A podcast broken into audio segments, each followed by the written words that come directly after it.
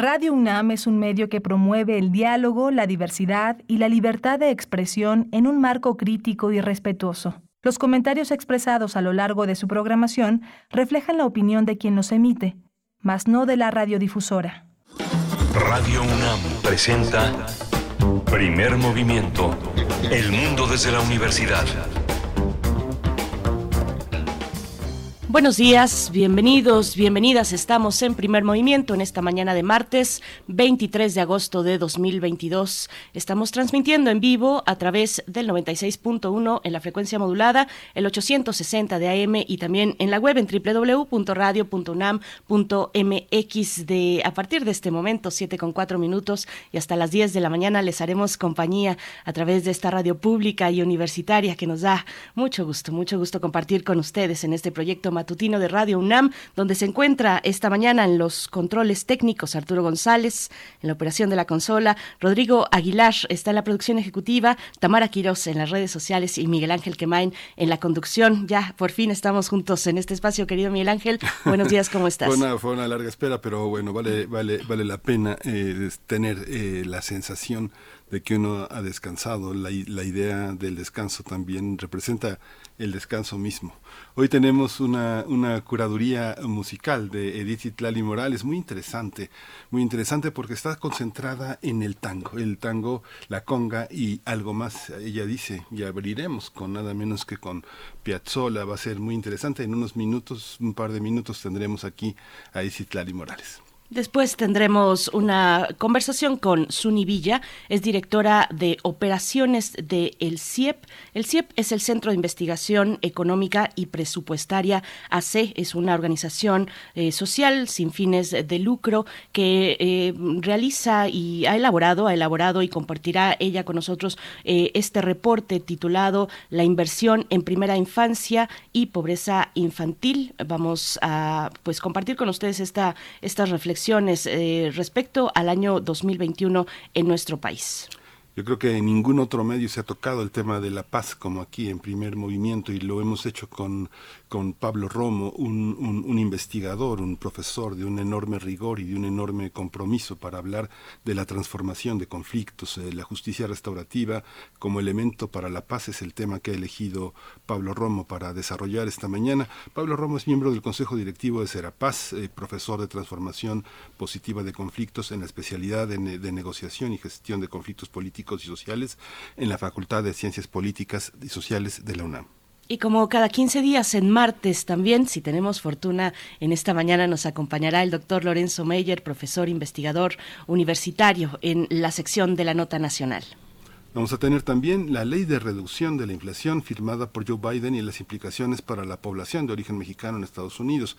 Este tema lo vamos a tratar con el doctor José María Ramos, un gran especialista en la relación México-Estados Unidos, miembro del Colegio de la Frontera Norte, miembro de CACEDE y es un especialista en gobernanza, seguridad multidimensional y desarrollo y es doctor en ciencias políticas y sociología del Departamento de Estudios de Administración Pública allá en el norte, en el Colegio de la Frontera Norte. Saludos por allá, saludos a Tijuana, a la franja del norte de nuestro país. Si nos están escuchando, coméntenos también en redes sociales, levanten la mano para saber que nos escuchan. Tendremos, iniciando la tercera hora, poesía. Poesía esta mañana que yo les voy a compartir, una selección poética y musical también aquí en Primer Movimiento. Vamos a tener también en la mesa del día el informe sobre la situación de las personas y comunidades defensoras de los derechos humanos y ambientales en México con Luz Coral, ella es abogada integrante del SEMDA y Alberto Mejía también, eh, ellos dos integran el SEMDA. Va a ser eh, muy interesante compartir este, este informe muy, muy, muy aleccionador y que da luz sobre muchos aspectos muy importantes que tenemos que discutir. Así es, es un informe además que se va a compartir, se va a presentar el próximo viernes 26 de agosto. Este viernes eh, el SEMDA presenta esta, este informe y nos van a dar un adelanto aquí en primer movimiento sobre este tema tan importante para México y también para la región entera, el tema y la cuestión de la seguridad y los, bueno, la violencia en contra de, de personas defensoras de derechos ambientales en México. Vamos con nuestra información sobre COVID-19, información diversa también sobre salud y sobre la UNAM. Vamos para allá. COVID-19. Ante la pandemia, sigamos informados. Radio UNAM. La Secretaría de Salud informó que en las últimas 24 horas se registraron 12 nuevos lamentables decesos, por lo que el número de fallecimientos de la enfermedad de COVID-19 aumentó a 329.103. De acuerdo con el informe técnico ofrecido ayer por las autoridades sanitarias, en ese mismo periodo se registraron 1.187 nuevos contagios, por lo que los casos confirmados acumulados aumentaron a 6.977.780, mientras que los casos activos estimados a nivel nacional por la Secretaría de Salud son 42.097. La Organización Mundial de la Salud informó que las autoridades sanitarias de la República Democrática del Congo investigan un probable rebrote de ébola en la provincia de Kibú Norte, al este de este país. El Laboratorio Nacional de Investigación Biomédica analiza las muestras de un paciente que falleció la semana pasada tras presentar los síntomas de esta enfermedad y bueno, ya se realiza un rastreo de las personas con las que mantuvo contacto. Hace unos días la OMS presentó sus primeras directrices sobre tratamientos contra la enfermedad por el virus del ébola, en las que hace un llamado a la comunidad mundial para aumentar el acceso al uso de anticuerpos monoclonales.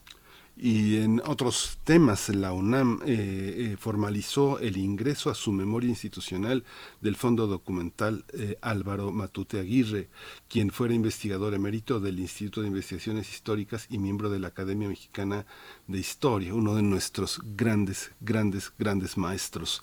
Un acto más de generosidad para tener este fondo que consta de 105 cajas de archivo, 2.196 expedientes de su trayectoria académica de 1960 a 2017.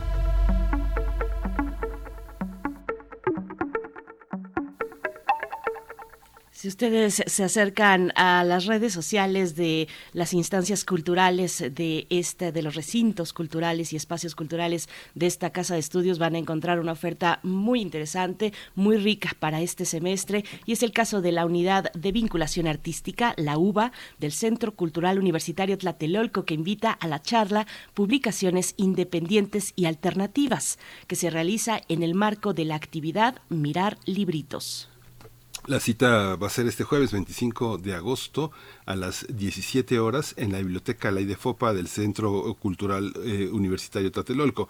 La entrada es libre y se va a transmitir en vivo a través del canal de YouTube de la Unidad de Vinculación Artística. Hay que, no hay que perdérselo. No hay que perderse la, actividad completa, mirar libritos vale mucho la pena. Bueno, ahí está hecha la invitación y también eh, para que se acerquen a redes sociales, que nos compartan sus comentarios en esta mañana de martes. ¿Desde dónde nos escuchan? Cuéntenos, cuéntenos. Queremos saber desde dónde nos están escuchando, sintonizando, si lo hacen a, través de internet también. Muchas gracias por esa permanencia, esa escucha atenta aquí en Radio UNAM, arroba P Movimiento, en Twitter y en Facebook, Primer Movimiento UNAM. Vamos con música, la música de Edith Zitlali Morales, la curaduría que nos comparte esta mañana. Vamos a ver de qué se trata.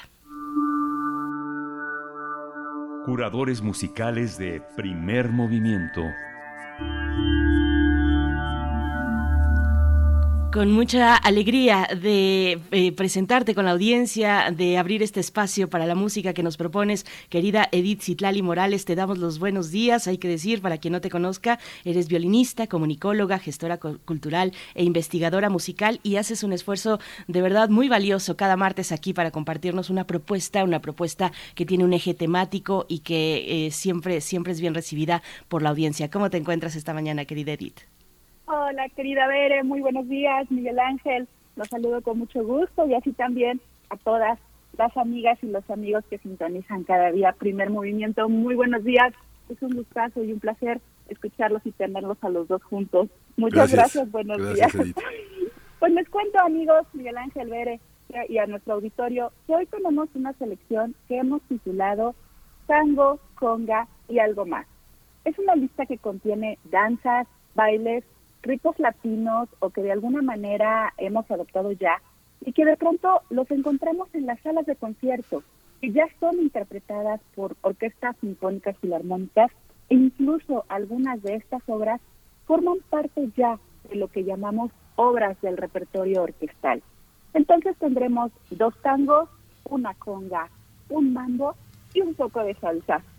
Vamos a comenzar con el famosísimo Libertango de Astor Piazzolla Es sabido por todos que Piazzolla generó polémica en su momento por el estilo y la forma que tuvo para componer tango, por esta manera en la que él se replanteó el estilo y que llegó a generar molestias incluso en los representantes tradicionales tangueros.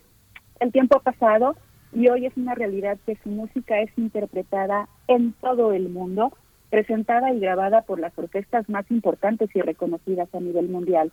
Yo creo que precisamente el Libertango es una de estas piezas que ha sido grabada millones de veces y que tiene esta forma, voy a decirlo de esta manera como camaleónica, porque funciona prácticamente con cualquier ensamble, chiquito, grande, dueto, quinteto, bandoneón solo, orquesta sinfónica, en fin, como lo pongas, funciona. Escogí la interpretación de Yoyoma y espero que la disfruten mucho. Después, para seguir moviéndonos, vámonos con la conga del queridísimo maestro Arturo Márquez, su conga del Fuego Nuevo. Es una pieza muy jocosa, divertida y muy, muy, muy alegre. Un poco más tarde, de Leonard Bernstein, el mambo de las danzas sinfónicas de West Side Story, que en español conocemos como Amor sin barreras. Esta partitura que fuera concebida primeramente como un musical y después se hiciera película y recién el año pasado volvieron a hacer una nueva versión para la pantalla grande y tenemos también la versión sinfónica, esta como una especie de suite de las danzas sinfónicas del musical.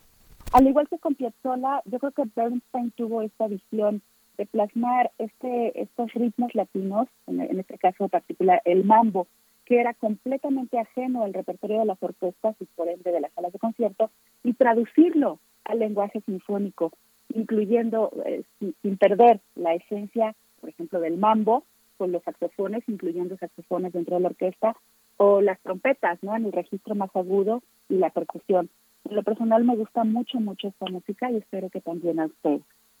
Y bueno, las últimas dos obras de nuestra selección de hoy, por un lado, un poco de salsa, les decía hace rato, sí, salsa, la sinfonía número 3 del compositor puertorriqueño Roberto Sierra. Así se titula y así suena, La Salsa. Esta sinfonía que fue un encargo de la Orquesta Sinfónica de Milwaukee y se estrenó en 2005. Me parece que es un trabajo estupendo. Escucharemos el primer movimiento titulado Tumbao, que tiene perfectamente marcados los ritmos salseros por el piano, la marimba y decorados con un gran set de percusiones. Lo mismo que pasó con Bernstein, ¿no? Dejan este carácter de estos estilos, pero los plasman en instrumentos sinfónicos, por decirlo de alguna manera. Y para finalizar, un tango mexicano, el querido maestro Eugenio Toussaint, su tango para piano y violonchelo, que está dedicado al maestro Álvaro Vitrán, y será precisamente su interpretación la que vamos a escuchar. Pues así, nuestra lista, querida Vera, Miguel Ángel, un poco de tango, conga y algo más, que espero que la disfruten, la gocen, por supuesto que se vale bailar, donde estén, en el coche, en la casa y en la cabina, no importa, bailen un poquito Sí. se van a arrepentir. Fíjate, dice Tlali, que esta, ayer, ayer compartía la, la canción de eh, este del disco Fuente Caudal de Paco de Lucía eh, y la canción Entre dos aguas, que es una canción del 73, Libertango es una canción del 74 y es prácticamente va a cumplir este un aniversario significativo que seguramente se celebrará en Argentina. El año pasado fue Piazzolla 100, que fueron 30 conciertos presenciales impresionantes. Eh, justamente en ese, en ese marco también Paco de Lucía innova en el flamenco y curiosamente Piazzolla en el tango y inaugura con una de las grandes influencias que es Osvaldo Pugliese en el piano. Es curioso como en esta canción que vamos a escuchar el bandoneón es el centro y será el centro de todo el pensamiento eh, de Piazzolla, que es algo muy interesante como lo sostiene, como en una parte este de acompañamiento y en una parte melódica. Este, yo creo que la versión de Yoyoma ya es la definitiva, es la estabilizada, ¿no? Porque hay muchas versiones, ¿no? El propio Piazzolla. Eh, exacto, y el propio la, la, versión del propio Piazzolla es muy buena y todavía con este sentimiento como de his, ¿no? Que todavía las grabaciones de, de, los discos de los discos grandes. Eh, sí, definitivamente el bandoneón es, es, es el centro de, de, lo que hace Piazzolla, pero insisto, para mí, yo creo que Piazzolla tiene esta, esta situación de dualidad, sus estaciones, que a mí es una de sus obras que más me gusta, las encuentras con violín, las encuentras con flauta, las encuentras con un montón de instrumentos que funcionan, no, no necesariamente funcionan.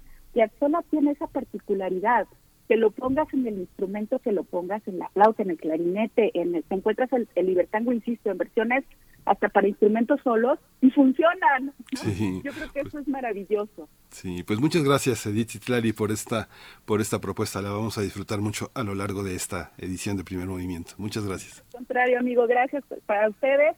Vámonos con el libertango de Piazzolla. Les dejo un abrazo musical muy bailador. Hasta la próxima. Hasta la próxima.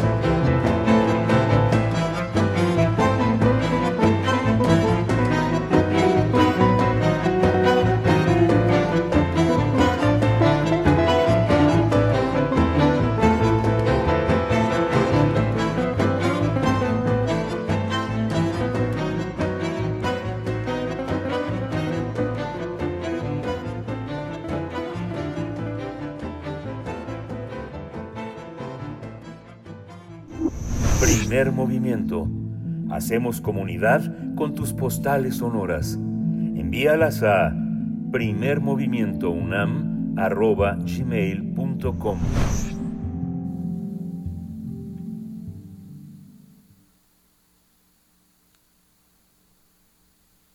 Invertir en la primera infancia tiene altos rendimientos, en especial en las infancias más vulnerables. La razón es que durante esta etapa el cerebro se forma, se crea y crea sus conexiones neuronales, por lo que esa inversión será el detonante para reducir desigualdades y brechas a lo largo de la vida. El gasto público es una herramienta para generar esta inversión. Por esta razón, el Centro de Investigación Económica y Presupuestaria, el CIEP por sus siglas, desarrolló una ruta de inversión pública en primera infancia que tiene por objetivo estimar el gasto público destinado para ese grupo de la sociedad.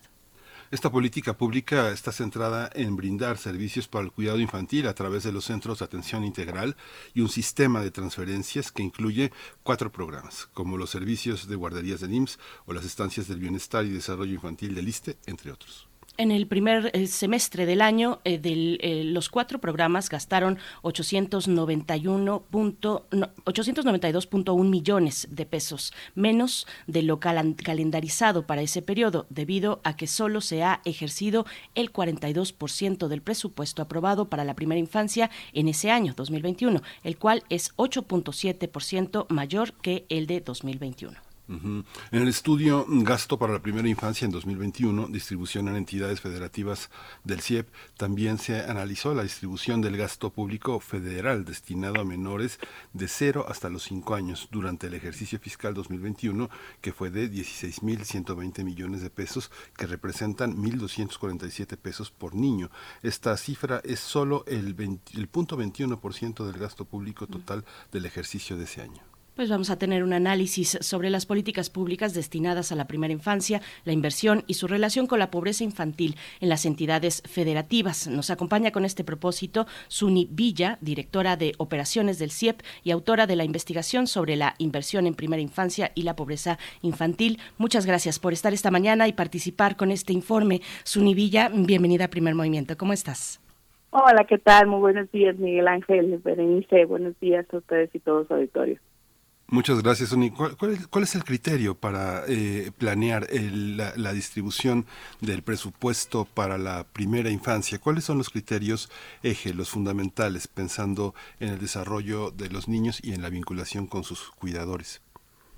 Bueno, para comenzar, eh, debemos decir que, que, los niños tienen derechos, ¿no? Y que, y que estos derechos parten del marco de la Convención Internacional de los derechos de, los, de, la, de las infancias. Y, y con esto, pues quiere decir que el Estado tiene el deber de garantizar estos derechos y más aún, la misma Constitución nos habla de que tenemos que velar por el, interés superior de, de, la, de la niña. Entonces, con esto en mente es que deberíamos estar invirtiendo, al menos desde el, desde el sector público, dado que es una responsabilidad del Estado, lo suficiente para garantizar estos derechos. Eh, una parte se hace a nivel federal, otra parte tal vez menor a nivel estatal.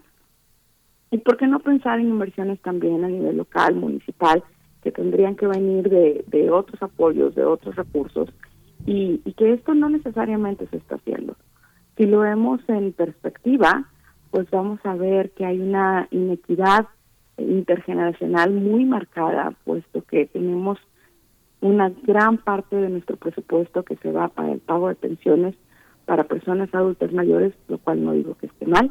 Sin embargo, si lo contrastamos contra lo que invertimos en primera infancia, pues, que es donde realmente se generan las grandes inversiones sostenibles y de largo plazo, pues es, es muy poco. Y, y creo que esas desigualdades tendríamos que, que visibilizarlas de una mejor manera y también pues pues defender este derecho, ¿no? De, velar por, por el interés superior de las infancias. Suni, ¿qué encontraron? ¿Qué, eh, ¿Qué, nos dice este estudio? ¿Cuáles son los hallazgos? Hay que decir que están reportando sobre un año complicado. Es un año 2021 que todavía fue pues severamente castigado por el tema, por la cuestión de la pandemia, de la emergencia eh, sanitaria, con ese elemento, pues cómo acercarnos a las infancias, a la primera infancia. ¿Qué es lo que encontraron ustedes? Bueno, como les mencionaba, en este momento nos enfocamos en estos programas presupuestarios que son exclusivos para la atención de la, de la primera infancia. Y el, cabe mencionar que el presupuesto de la Federación tiene alrededor de 600 programas presupuestarios que atienden diferentes necesidades de todas y de todos. Sin embargo, cuando nos vamos a, ver eh, los que se dedican a la primera infancia, solamente son cuatro de 600 programas presupuestarios o más de 600 programas presupuestarios, tenemos menos del 10% que atiende de manera directa y exclusiva a la primera infancia. Si vamos a ver cuáles son estos cuatro programas, pues está el programa de estancias infantiles de, del, del ISPE, eh, están los programas más llamados de guarderías, que son del, Instituto Mexicano del Seguro Social, del INSS, está el programa de apoyo a madres y padres trabajadores, que es una transferencia directa con, la que se pretende que, con esa transferencia puedan los padres de familia brindar cuidado a los hijos o financiarlo. Y, y por otro lado, pues está el programa de educación inicial, que es un recurso que regularmente se transfiere a los estados y municipios para estos centros de atención infantil a nivel estatal. Si juntamos todo el presupuesto que está en estos cuatro programas, pues no es menos del es menos del 0.5% del total del presupuesto de la Federación. Es decir, ni hay un, ni un por ciento llegamos a esta inversión que es tan importante y que es detonante del desarrollo y del desarrollo sostenible.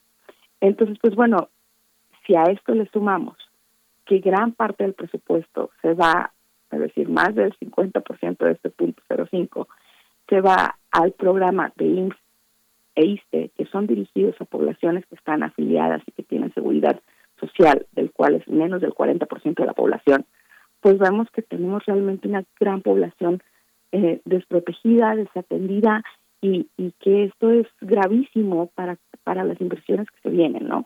Finalmente, el invertir en primera infancia es formación de capital humano, es eh, poder resolver de alguna manera los problemas que sabemos que nos van a explotar en el futuro y esto nos está haciendo y por eso es gravísimo y deberíamos de estar poniendo en el debate público cómo invertir mejores recursos con perspectiva de primera infancia. Sabemos por un lado que hay un limitado espacio fiscal, que difícilmente va a haber mayores recursos mientras no tengamos una reforma fiscal seria y de gran calado. Sin embargo, sabemos que el dinero que tenemos podemos pensarlo en cómo beneficiar y cómo atender las necesidades y derechos de las primeras infancias. ¿En qué medida la, eh, un, un, programa puede tener un alcance en la vida cotidiana de esas primeras infancias? Hay una parte programática que tiene que ver con los propios cuidadores, su formación y la relación que tienen con, con sus padres, muchos de ellos en el marco de una enorme violencia familiar, eh, de abandono y de, y de, y de, este, y de una manera de, de cuidados que, no, que generalmente no están entre los propios eh, responsables frente a las autoridades de los de los niños que son los a veces que son los abuelos que no están formalmente adscritos las tías este los amigos. Cómo entender esta esta parte qué es lo que no vemos hay un informe con datos duros con datos que del del propio gobierno pero qué es lo que está por construirse Sony tocas un gran tema y es que el cuidado de las infancias y de todas las personas que así lo necesiten es un problema de Estado. Y es que en el sistema donde estamos actualmente, pues sabemos que, el hecho de tener una conformación de familia tradicional, pues no significa que va a haber necesariamente un cuidador eh, siempre eh, o las 24 horas a un lado de un infante, o al menos un cuidador familiar. Y esto se debe también en que gran parte, pues las necesidades económicas han ocasionado, o el modelo económico ha, ha ocasionado que sea eh, tanto padre y madre en una familia tradicional quienes salgan a trabajar y esto implica pues tener eh, un tener que salir del hogar y, y, no estar proveyendo este trabajo de cuidados que tradicionalmente está asignado a las mujeres. Es, esto es un gran problema porque le estamos pidiendo a las mujeres que realicen una doble jornada de trabajo, una remunerada y la otra no remunerada, lo cual pues matemáticamente resulta imposible, pues el día tiene 24 horas y el cuidado se requiere 24 horas.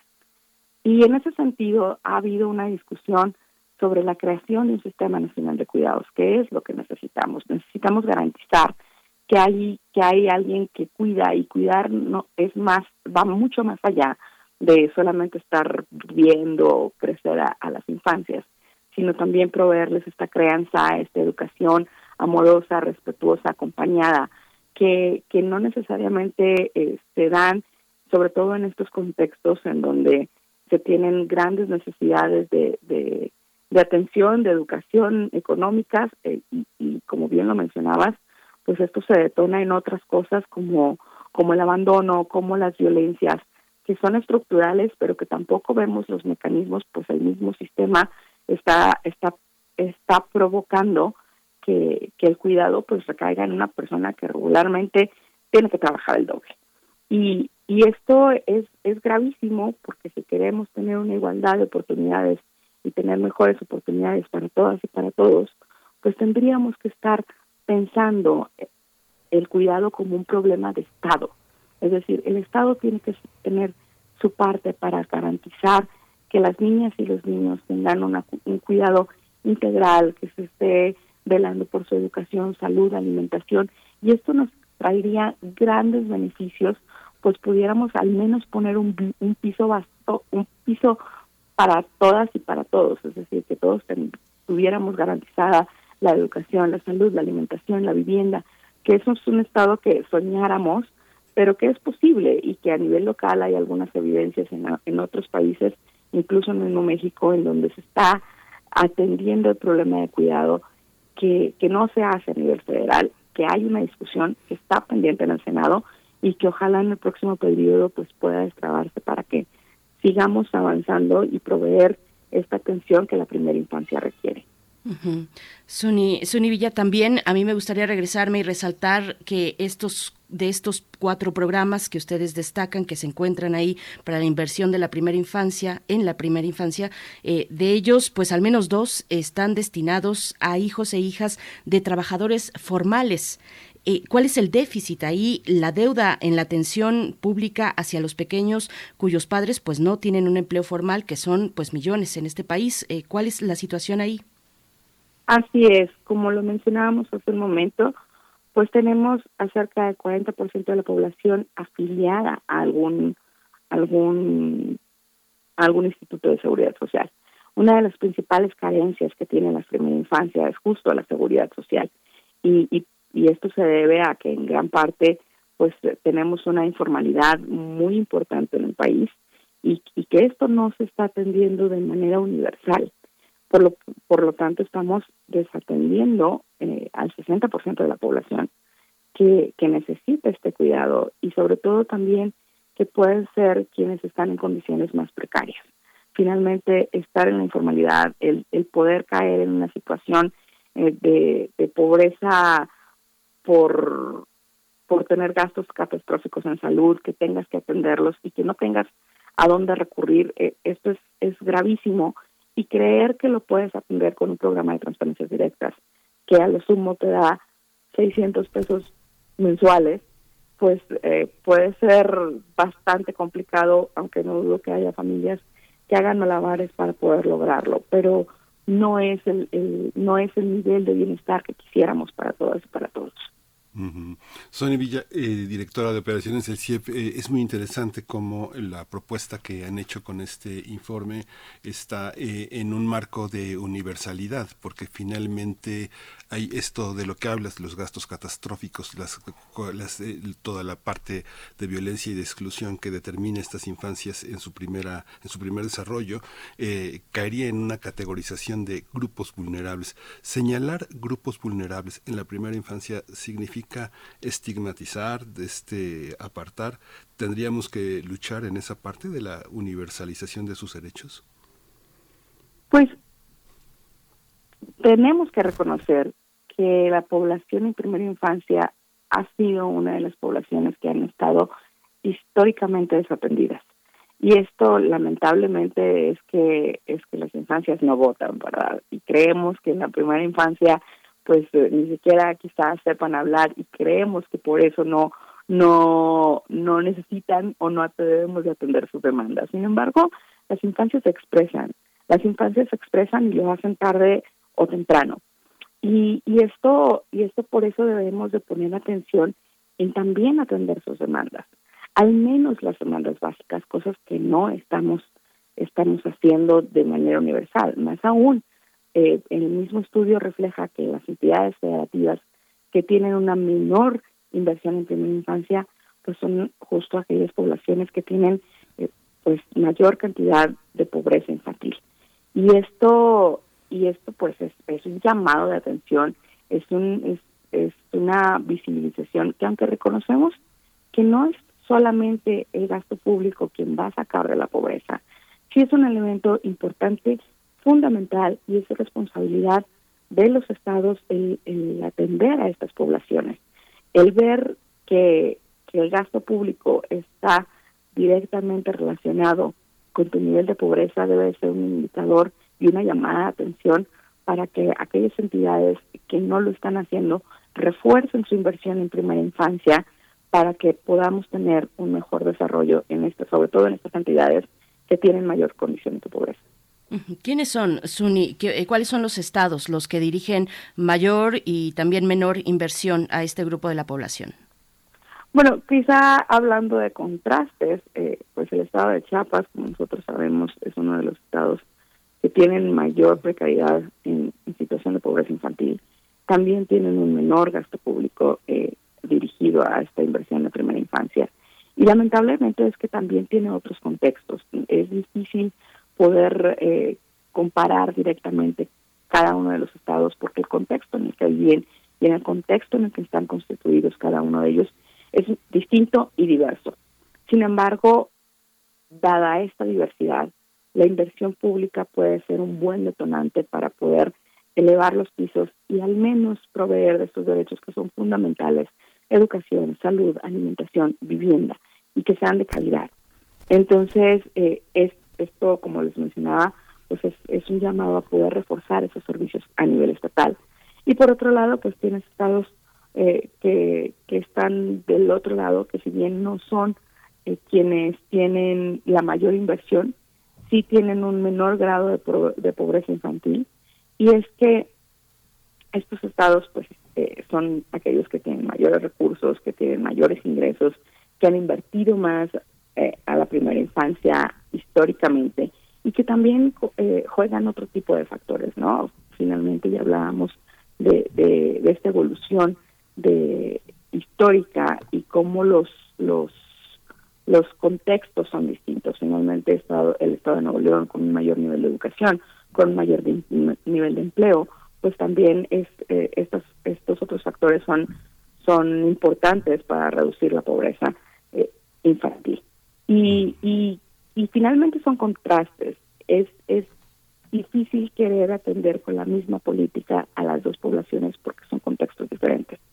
Sin embargo, pues por eso los, los gobiernos locales juegan un gran papel para poder realmente incidir en donde es necesario, en donde se demanda y en donde se necesita y, y, y se puede eh, hacer esta inversión en la primera infancia con los contextos que cada población tiene. En este contexto me, me, intriga esta, esta parte de que, bueno, ¿qué, estados son los de mayor inversión? ¿Tú establecerías, eh, Sony, que hay un proyecto, al, no ser universalizado ni formar parte como de políticas más globales y hacer converger, digamos, en un embudo los propios recursos de instancias de salud tan, tan distintivas, educativas, de participación ciudadana, de desarrollo social en una misma bolsa, digamos, en una misma apuesta por las primeras infancias, por la infancia, por la primera infancia, que ¿Es, ¿Es, un proyecto en este momento que marca la definición de los propios partidos que gobiernan? ¿Es una cuestión partidista o la federación que gobierna marca, marca las pautas? ¿Cómo se da ese tirón? Sabemos que pasa en educación, pasa en deporte, pasa en inversión científica, pasa en la inversión que se destina también a universidades. ¿Cómo se da en esto? ¿Hay una, hay una diferenciación marcada por los programas ideológicos de los partidos que apuesten a esto? Sin duda, como les mencionaba hace un instante, hay un esfuerzo a nivel, o hay un debate a nivel federal sobre cómo poder implementar un sistema nacional de cuidados. Hay una iniciativa de ley, la Cámara de Diputados aprobó una reforma constitucional en donde se nos aseguraba a todas y todos el derecho a cuidar y ser cuidado. Sin embargo, esto sigue parado en el Senado. Y al estar parado en el Senado, pues también es un freno a que se implementen acciones a nivel federal. Más allá de partidos políticos, eh, quizá también pues es una cuestión, como lo mencionábamos, de, de, otros contextos de educación y de necesidades. Eh, finalmente, eh, sí hay una, recientemente se inauguró en, en el municipio de San Pedro, cabe mencionar que es el municipio con mayores ingresos en México, un sistema de cuidados, es un sistema local en donde les da ah, oportunidad a las personas cuidadoras de tener un respiro, de poder atender a las infancias de otras maneras y al menos ser una oportunidad de, atención.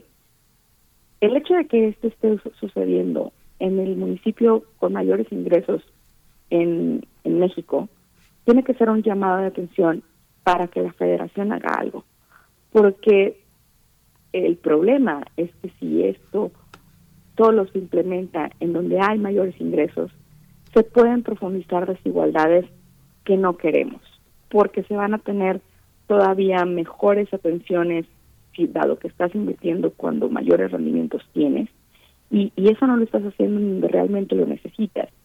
Entonces, eh, se puede volver eh, algo peligroso al profundizar estas desigualdades históricas y, y eso y eso debería de ser un llamado de atención para que la federación detone la inversión en primera infancia de otra manera y la atención al cuidado sobre todo.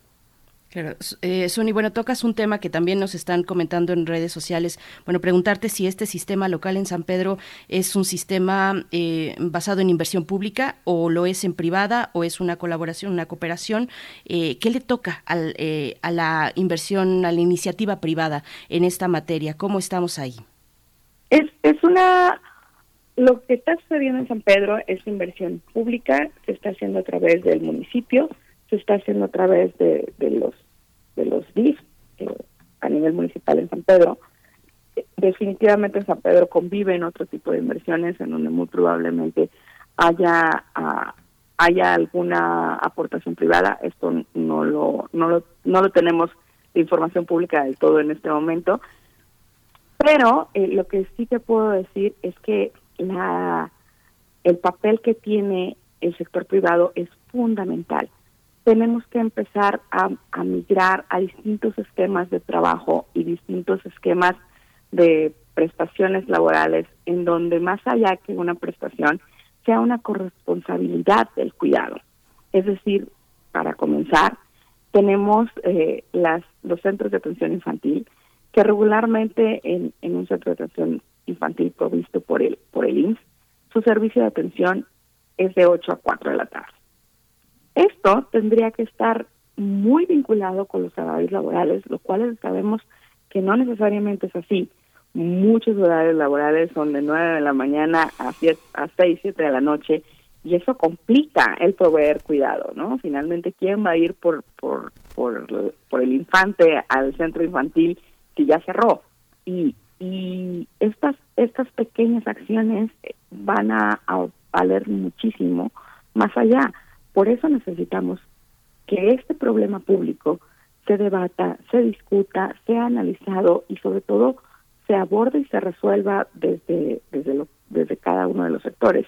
Hay una parte privada, hay una parte desde la familia, hay otra parte en el sector público, pero pero aquí pues el trabajo es, es indispensable y, y también pensar en que en que estos cuidados tienen que ser compartidos. No es un problema exclusivo de las mujeres, es de las personas que proveen cuidado, hombres, mujeres y todos los géneros que, que, que, que así lo hagan. Por otro lado, también pensar en que para que esto suceda, pues quienes han estado históricamente al cargo de los cuidados tienen que ocupar puestos de decisión, tienen que incidir en, en que en que estos cambios sucedan y pues para eso todavía tenemos un gran trabajo por acá. Pues muchísimas gracias, Sonia Villa, directora de operaciones del CIEP. El CIEP es el Centro de Investigación Económica y Presupuestaria AC y el informe está en ciep.mx. Hay que entrar a la página, hay que darle una búsqueda al CIEP. Hay muchas cosas que tienen que ver con, eh, con desafíos, con retos que tenemos que enfrentar juntos, que tenemos que aportar información, que estar en el análisis de estas eh, visiones que un centro como el CIEP eh, provee. Muchas gracias, Sonia Villa, por esta mañana. Muchas gracias. Muchas gracias a ustedes, que tengan un lindo día. Gracias. Hasta pronto. Bueno, pues ahí está la página electrónica CIEP.mx y el informe, la investigación, gasto para la primera infancia en 2021, distribución en entidades federativas. Nosotros vamos directamente a hablar de paz, de justicia en la sección de transformación de conflictos. Primer movimiento. Hacemos comunidad en la sana distancia. Transformación de conflictos. La justicia restaurativa como elemento para la paz es la propuesta temática de esta mañana con Pablo Romo, miembro del Consejo Directivo de Serapaz, profesor de la Facultad de Ciencias Políticas y Sociales de la UNAM. Nos da mucho gusto contar contigo en este espacio. Querido Pablo Romo, ¿cómo estás? Te saludamos Miguel Ángel Quemain y Berenice Camacho. Buenos días. ¿Qué tal? Qué gusto, qué gusto de escucharles, qué, qué bueno que podemos este eh, hablar hoy de un tema que me parece que es importante para el conjunto de lo que siempre hablamos de temas de paz. Cuando hablamos de paz, hablamos de verdad, hablamos de, de reparación, hablamos de justicia, hablamos de derechos humanos, hablamos de construcción de acuerdos. Y el día de hoy me gustaría hacer una reflexión en torno a los mecanismos de solución de controversias, los así llamados MASC, y el componente que eh, tienen de justicia restaurativa. Em, si bien no son iguales, no es lo mismo, em, eh, una cosa eh, que, que, son los MASC, como lo establece la Constitución en eh, nuestro artículo 17, en donde se habla que la ley va a prever de mecanismos alternativos para la solución de controversias. Em, son componentes que se van a entrelazar y que pueden de alguna manera ser complementarios. Los mecanismos de eh, alternativos de solución de controversias eh, se desarrollan en los últimos años en México y eh, particularmente en la Ciudad de México ha tenido una un desarrollo muy muy importante. Hay muchas de las controversias, conflictos que se judicializan y que son procesados a través de estos mecanismos de alternativos de solución de controversias que pueden ser a través de una negociación eh, vía un mediador profesional o privado, o también eh, a través de algún otro tipo de mecanismo alternativo. Dependiendo de los estados de la República, se han encontrado figuras que pueden ayudar a buscar eh, este tipo de transformación positiva de los conflictos. No y con un carácter vinculante, es decir, que tienen una, un vínculo jurídico y tienen autoridad estas eh, personas que están laborando en la mediación, en la conciliación o en la transformación de los conflictos. Y la justicia restaurativa es un elemento o un componente muy, muy importante, porque eh, de alguna manera inspira y de alguna manera es un componente. Inspira en cuanto que es digamos, el, el, el motor que establece eh, este procedimiento de justicia.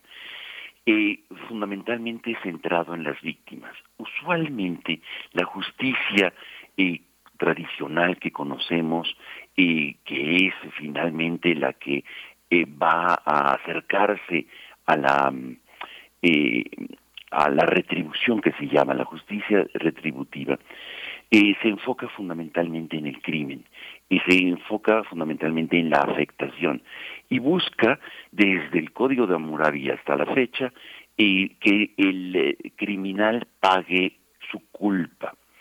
Mientras que la justicia restaurativa, digamos como la conocemos ahora, va a centrarse en no solamente en el responsable de la acción criminal o de la acción eh, violenta o de la acción que está generando esta situación de controversia, sino fundamentalmente en la víctima y en la reparación de la falta.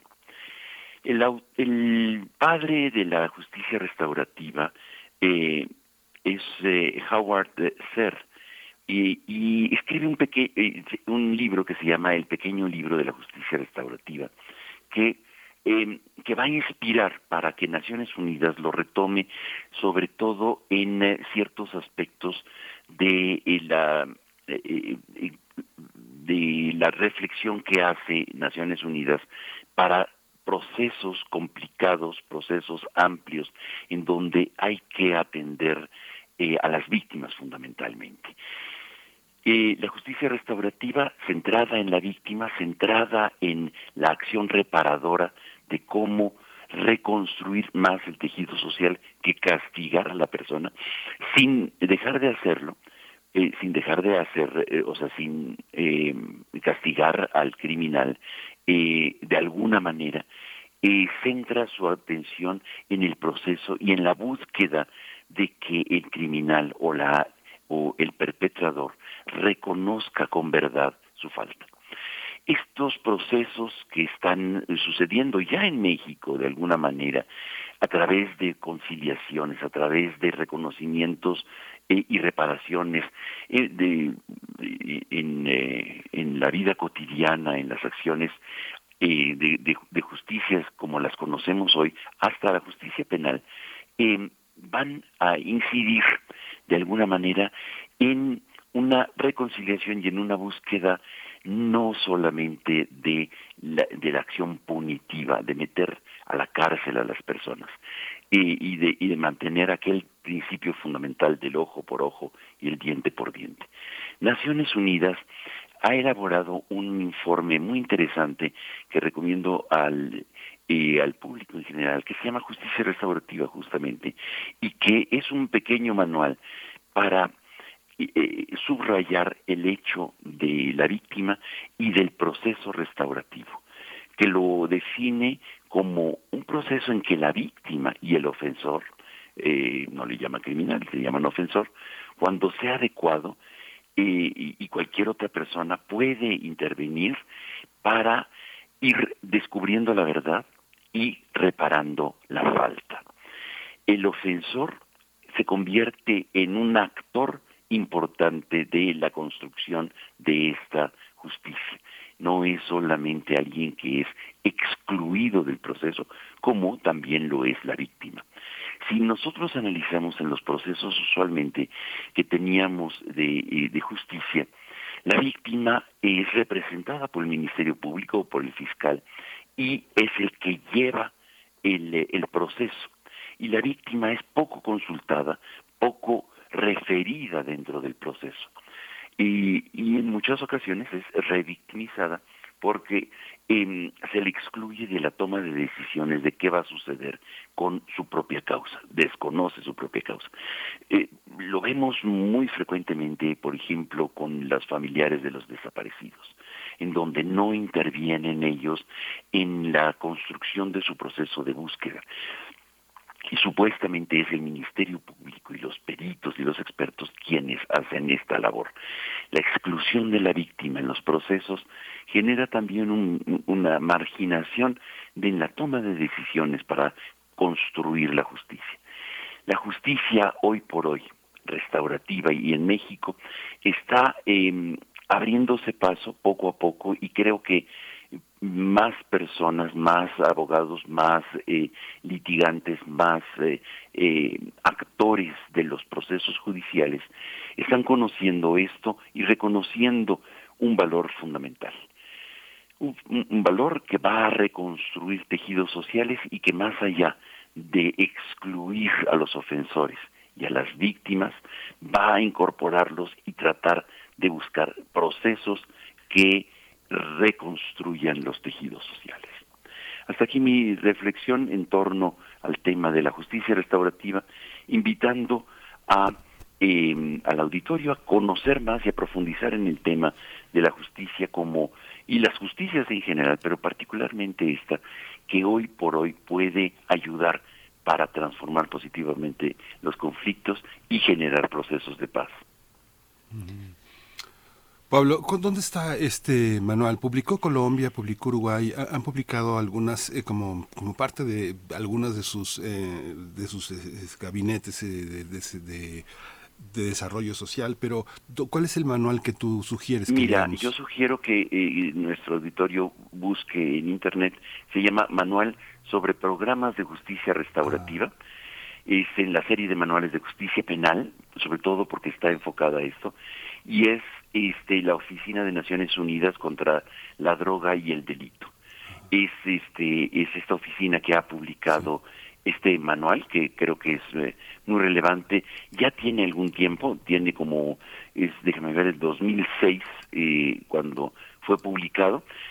A partir de ahí, México, en su reforma judicial, eh, la, la eh, constitucional del 2011, va a incorporar este algunos elementos y sobre todo para desahogar, eh, eh, quizá el, el, legislador estaba pensando en desahogar y agilizar más los procesos judiciales. No, no había ahondado todavía en este sentido de la justicia restaurativa como algo propio y por eso lo mete y lo enmarca dentro de lo que le llaman los MASC, que también eh, invito a conocer. Bueno, está en la Constitución, en el artículo 17, ahí habla claramente de, de cómo eh, incorporar esta, esta justicia o este tipo de procedimientos novedosos, eh, abreviados, eh, veloces, y en donde participen este tanto el ofensor como la eh, como la víctima en, en la transformación de su controversia. Y vale muchísimo la pena también conocer este manual, pero también en la Constitución este aspecto y las leyes. Eh, hay leyes, tanto en la Ciudad de México como a nivel federal, de lo que le llaman los MASC que es, que puede el auditorio buscar perfectamente mecanismos alternativos de solución de controversias y van a encontrar ahí una legislación muy novedosa, muy, muy dinámica, que, bueno, a veces difiere de, de, estado a estado, porque la comprensión de esto no ha, se ha afinado, pero que puede ayudar muy bien a este a transformar conflictos mayores y menores, no solamente son para cuestiones menores. Se aplica mucho, eh, Miguel Ángel, para temas, por ejemplo, de de mm, eh, la, eh, chicos eh, adolescentes que tienen dificultades con la ley y entonces los procedimientos más que llevarlos a juicios o llevarlos bajo procesos tutoriales este se utiliza mucho este tipo de justicia en donde se enfrenta al, al ofensor con la situación que, que lo llevó a tal eh, conflicto o a tal controversia. Es pues interesante, sobre todo para eh, las, las adolescencias se utiliza y cada vez más este, estos procedimientos. Pues Pablo Romo, te agradecemos que lo pongas en la reflexión. Es un tema muy rico, son procesos capaces de sanar una herida abierta, la herida de, las de los familiares, de las víctimas que aún viven también. Te agradecemos, te deseamos lo mejor esta semana y en 15 días nos encontramos. Muchísimas gracias, que estén bien ustedes y el auditorio. Hasta pronto. Pablo Romo, vamos directamente al corte. Estamos en primer movimiento. Síguenos en redes sociales. Encuéntranos en Facebook como Primer Movimiento y en Twitter como arroba PMovimiento. Hagamos comunidad.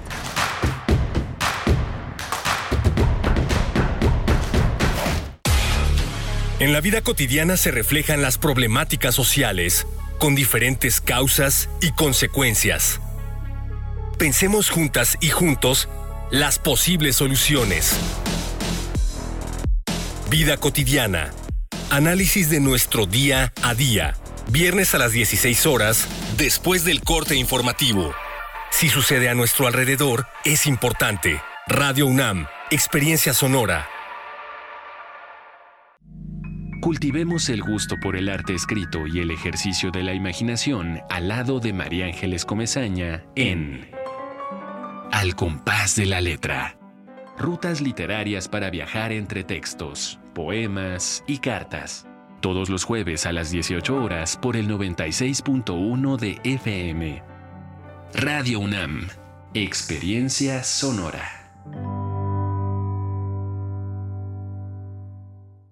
Las niñas, niños y adolescentes de México tenemos un superpoder. No, no es volar, ni una supervelocidad. Nuestro superpoder es que nuestra voz se escuche en todo México ¿Y sabes para qué nos sirve? Para que quienes toman decisiones en este país nos escuchen y juntos podamos moldear un mejor futuro. Escucha nuestras voces en los resultados de la consulta infantil y juvenil 2021 que organizó el INE en INE.mx. Mi INE es valioso porque nos escucha y nos une.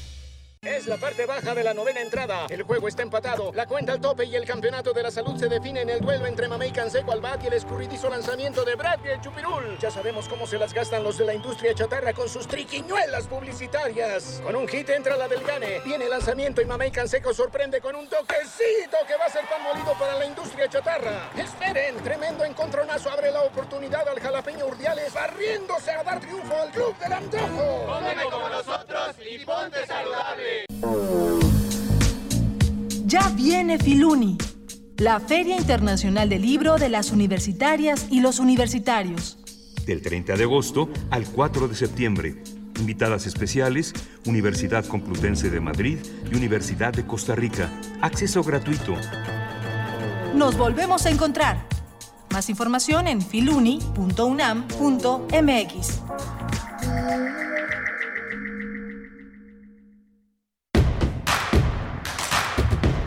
Queremos escucharte.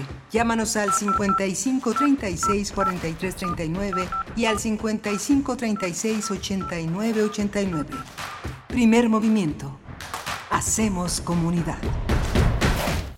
Hola, buenos días. Ya son las 8 de la mañana con 4 minutos. Estamos en la Ciudad de México, en Adolfo Prieto 133, en la colonia del Valle. Estamos conectados también con la Radio Nicolaita, este gran esfuerzo informativo que hacemos eh, dos entidades universitarias de radiodifusión, la Radio Nicolaita, que casi con medio siglo hace posible que en Morelia y en el estado de Michoacán haya una identidad de medios universitarios discutiendo las problemáticas y los problemas nacionales más, más, más urgentes con una perspectiva crítica, académica, eh, plural. Está Arturo González, hoy en los controles técnicos, Rodrigo Aguilar en la producción ejecutiva, Violeta Berber en la asistencia de producción y mi compañera Berenice Camacho al frente del micrófono. Querida Berenice, buenos días.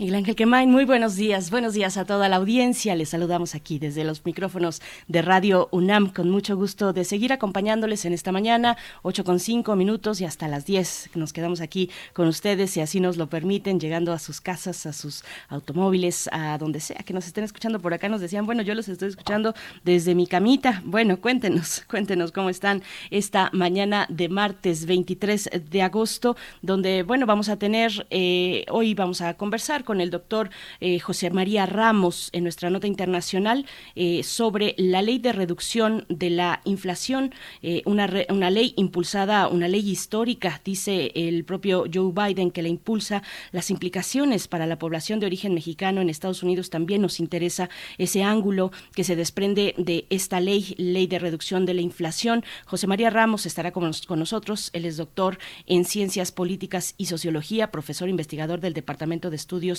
de Administración Pública en el Colegio de la Frontera Norte y también es miembro del colectivo CACEDE. Y pues bueno, interesante, interesante este tema. Vamos a ver, tiene sus detractores, eh, sus detractores. Algunos dicen, bueno, no es que esta ley pueda necesariamente, eh, aunque siempre está la duda, por supuesto, la oportunidad de, tener la duda, la duda ante un escenario pues tan complejo en los precios, en los precios de los productos, pero no necesariamente dicen algunos esta ley de reducción de inflación pues va a reducir la inflación en un corto plazo. Podría hacerlo a, largo, a mediano plazo, podría tener muchos beneficios o algunos beneficios en ciertos grupos de la población en Estados Unidos a mediano plazo, pero de inmediato pues se antoja poco probable que, que, ocurra efectivamente una reducción de la inflación en los Estados Unidos, Miguel Ángel. Así es que bueno, vamos a tener la reflexión del doctor José María Ramos en esta mañana con ese tema. Sí, siempre es fascinante escucharlo con esta perspectiva académica global, pero que al mismo tiempo tiene la vivencia, el pulso entre los dedos sobre lo que pasa, lo que pasa en la relación México-Estados Unidos en la frontera, en esta enorme frontera. Vamos a tener también la poesía necesaria en la en la voz de mi compañera Berenice Camacho con la propuesta musical y literaria que va a, es un parteaguas en la, en, en, la mañana esta posibilidad de quedarse a pensar con una idea sobre todo poética, estas grandes síntesis del pensamiento y la literatura contemporáneas. Por supuesto. Y bueno, regresando un poco al tema que nos dejó eh, sobre la mesa y, y, en la reflexión Pablo Romo, la justicia restaurativa como elemento para la paz, este elemento, esta, pues digamos, esta característica de la justicia restaurativa de no solo centrarse en quien ejerce la violencia, quien ha ejercido presuntamente violencia sobre otra persona, sobre una comunidad, sino en las víctimas, en las víctimas. Y mm, me recordó, a, eh, pues, eh, a estos, pues estos casos que se siguen realizando en Alemania, investigaciones judiciales que se llevan a cabo, son casos relacionados, por supuesto, con el Holocausto, eh, y ahí he visto varios reportajes donde las víctimas dicen, pues, que no quieren, dicen, no queremos que los lleven a la cárcel. Son personas, los victimarios son personas, pues, ya muy mayores, evidentemente, eh, pero lo que sí dicen es, queremos que reconozcan sus actos, queremos que la verdad sea reconocida por los perpetradores de esta, de esta violencia, de este capítulo tan oscuro para la humanidad entera. Así es que, bueno, eh, eh, me quedé pensando en ello cuando Pablo Romo nos compartía pues estas reflexiones y características sobre la justicia restaurativa en nuestro país. Y, y esta cuestión de que efectivamente puede ser un canal que cierre, capaz de cerrar una herida abierta en la sociedad, en las comunidades, en las familias afectadas, en las propias víctimas que aún permanecen con vida. Así es que, bueno, yo creo que es un tema al que, pues, que, no debemos abandonar, que no se debe abandonar. De pronto suena menos el tema de la justicia restaurativa, aunque está por ahí. Hay comisiones de la verdad, hay comisiones de la verdad para los actos del pasado, la, llamada guerra sucia. En fin, eh, creo que podemos encontrar ahí directrices muy interesantes y, y propicias, afortunadas dentro de toda la tragedia que ha significado pues la violencia en nuestro país, Miguel Ángel. Sí, y vale muchísimo la pena consultar el manual porque hay una hay una parte del manual que será muy útil para las personas que trabajan eh, pie a pie con las víctimas, que son ellas mismas víctimas y que se solidarizan y tienen el espacio para pensar su propia situación y ayudar a pensar a otras personas que están todavía en esa en, ese en esa convulsión de la emocionalidad que eh, llena de rabia, llena de impotencia pero que no, no, no permite ese espacio para distinguir entre los actos y las intenciones de los actos.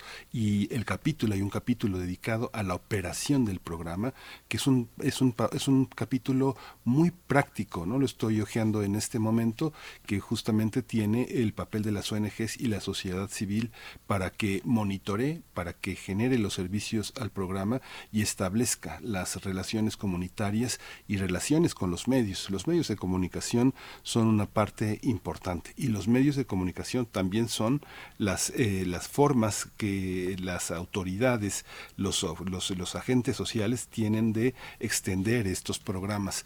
Por ejemplo, las, eh, la predicación de algunas iglesias, las misas de algunas iglesias son espacios de estigmatización a veces para problemas que es importante discutir en una comunidad y hacer ese tejido social para entender lo que nos pasa, lo que nos pasa como ciudadanos, no como, no como feligreses, sino como ciudadanos con derechos y que es importante establecer también la, la, la distancia con los medios proponiendo y exigiendo una orientación, como aquí, como pasa en la radio pública, que hay defensores de la audiencia que son también parte de este proceso de restauración, de justicia restaurativa. Así es. Bien, pues ahí está esta, esta cuestión y lo que pones a la mesa.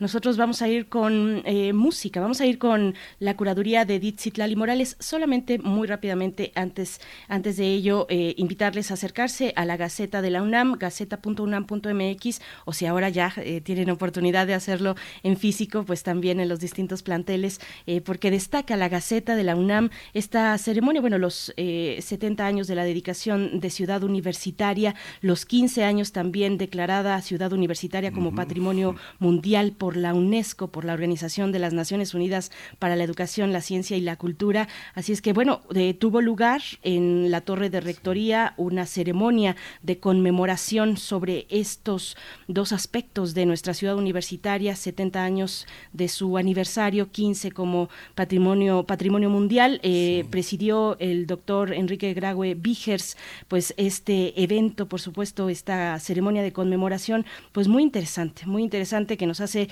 no solamente ver al pasado, sino también a nuestro presente y al futuro. Y sé que suena un cliché, pero tenemos en el futuro un momento muy importante en nuestras manos como universitarios y universitarias. Fíjate, Miguel Ángel, que, bueno, yo dije que iba a ser breve y ya me estoy pues, descosiendo, pero me estoy yendo como hilo de media, pero eh, fíjate que me tocó el fin de semana asistir a alguna ceremonia de bienvenida de la nueva generación de, eh, del nivel bachillerato de nuestra nuestra universidad y ahí eh, pues lo que pude encontrar es que eh, hay una reflexión muy interesante que es es una generación que ingresa a la universidad a través del bachillerato ya sin las restricciones pues que tuvimos en el, recientemente por la pandemia ya de manera presencial pero más allá de un encuentro es la reflexión de que no regresamos igual de que no somos los mismos de que todos y todas hemos cambiado y nos ha atravesado esta pandemia de alguna u otra manera. Regresamos, nos encontramos, generamos identidad, pero a partir de ese elemento no somos los mismos, no somos las mismas después de esta pandemia. Me pareció muy muy interesante y muy mm, pues con mucho valor compartir con ustedes lo que pude sondear en esas ceremonias de, eh, de bienvenida a la generación 2023, la generación del bachillerato Miguel Ángel. Sí, es muy interesante. También no me extiendo, pero eh, es muy importante eh, reconocer también el mensaje también de bienvenida del rector Enrique Graue eh, a los estudiantes, porque eh, la Universidad de la Nación no es, no es, un, no es una manera de hacer un spot, ¿eh? es, una, es toda una concepción de una universidad autónoma, igualitaria, diversa, este, donde impera la razón, la verdad, ese es eh, el instrumento de convivencia y su fortaleza es la pluralidad ideológica, el respeto a las preferencias distintas, a las formas de pensar, en donde el mérito académico y la fuerza de la razón son los mecanismos que llevan a la toma de decisiones. Entonces, la Universidad de la Nación no es, no es, no decimos cosas para ganar público, sino para, para promover la, el pensamiento y la discusión y la crítica y el comentario. Cuando en Radio UNAM decimos Radio UNAM, experiencia sonora, nos referimos también a todas las posibilidades de la escucha. Todo cabe en lo sonoro, en esta, en esta emisora, no solo la, la radio hablada, sino todo lo que tiene que ver con la experiencia sonora. Así es, sí, nos referimos a una herencia, no solo al momento de ahora, al momento actual, sino a una, a una herencia, en este caso una herencia eh, sonora, una herencia de, de, la escucha, una promoción de la escucha atenta, pues sí, son valores muy interesantes, muy importantes, fundamentales, pues que han arraigado a nuestra, en nuestra sociedad eh, precisamente y, y para ser incluso ciudadanía. En fin, bueno, la UNAM, la UNAM y su gran riqueza, su gran diversidad, sus grandes desafíos, por supuesto, que yo creo que todos los que hacemos parte de esta universidad en, eh, en, constantemente estamos reflexionando sobre esos desafíos, sobre los desafíos de la actualidad frente a las nuevas generaciones. Así es que, bueno, pues acérquense a la Gaceta de la UNAM eh, para tener estos detalles, estos detalles de aniversario de Ciudad Universitaria, 70 eh, años y 15 años como Patrimonio Mundial, declarada así por la UNESCO. Nosotros vamos a ir con mm, música. Vamos a ir con música si la producción nos da la, bandera verde, sí, nos vamos con música a cargo, bueno, una pieza que nos comparte en la curaduría musical Edith Citlali Morales, Arturo Márquez, este gran compositor mexicano, con la pieza Conga del Fuego Nuevo.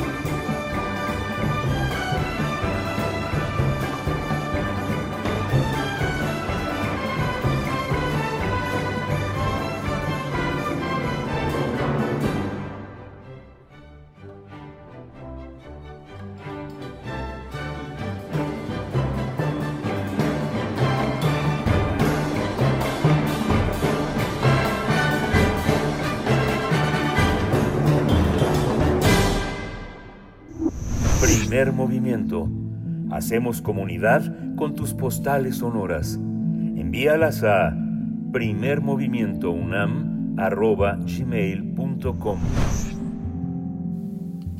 pues después de escuchar a Arturo Márquez y esta conga del fuego nuevo que bien nos vino eh, luego de platicar de la universidad, de reflexionar en torno a nuestra universidad, la Universidad de la, Nación, pues bueno, ahora es turno de escuchar a la Fonoteca Nacional y enviar saludos también a nuestros amigos y amigas de la Fonoteca Nacional. Aquí reconocemos su valioso trabajo, les admiramos mucho y vamos a compartir con ustedes el podcast de la Fonoteca Nacional eh, titulado Matías, Matías Geritz, eh, la unión entre arte, arquitectura y sentidos. Matías Geritz, este arquitecto, pintor, escultor, historiador del arte eh, mexicano de origen alemán, pues eh, que propuso la arquitectura de las emociones. Vamos a escuchar este podcast de la Fonoteca Nacional.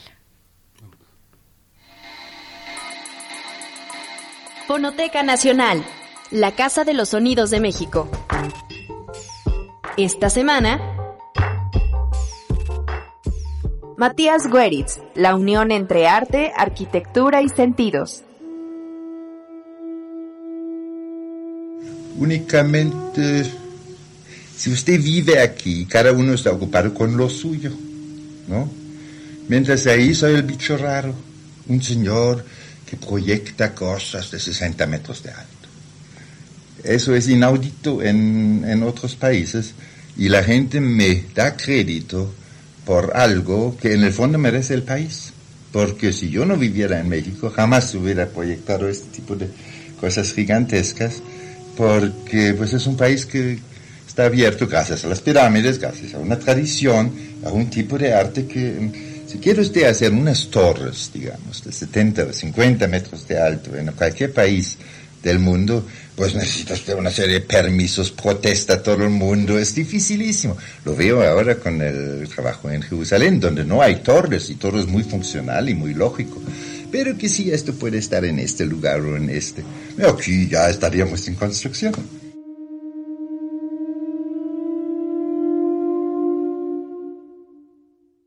Matías Gueritz pintor, escultor, artista y arquitecto que con la libertad creativa embelleció los puntos cardinales de la Ciudad de México tras su llegada. El arquitecto ve en el artista una especie de, de vago, un tipo así que anda, y el artista ve en el arquitecto una especie de conformista el arquitecto lo ve porque el arquitecto tiene el dinero, eh, vive bien, hace grandes obras y, eh, y le tiene envidia quizá por el dinero y por muchas otras cosas, por la posibilidad de hacer.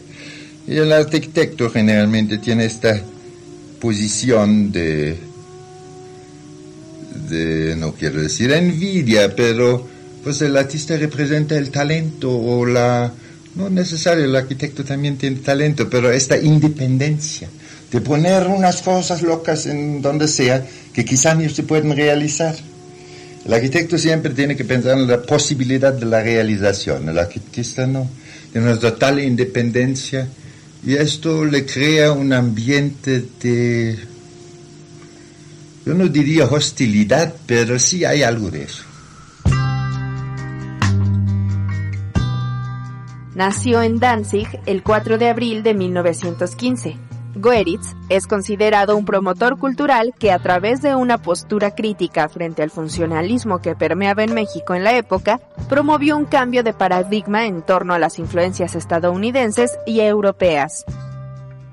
En 1949, cuando llegó a México, el país necesitaba una visión estética diferente, y a su vez, Matías Goeritz necesitaba espacios para plasmar su perspectiva artística construida por fragmentos de su vida durante la Segunda Guerra Mundial y la posguerra, pero sobre todo, el descanso de múltiples ideas que culminaron en obras que hasta hoy decoran el espacio público de la ciudad.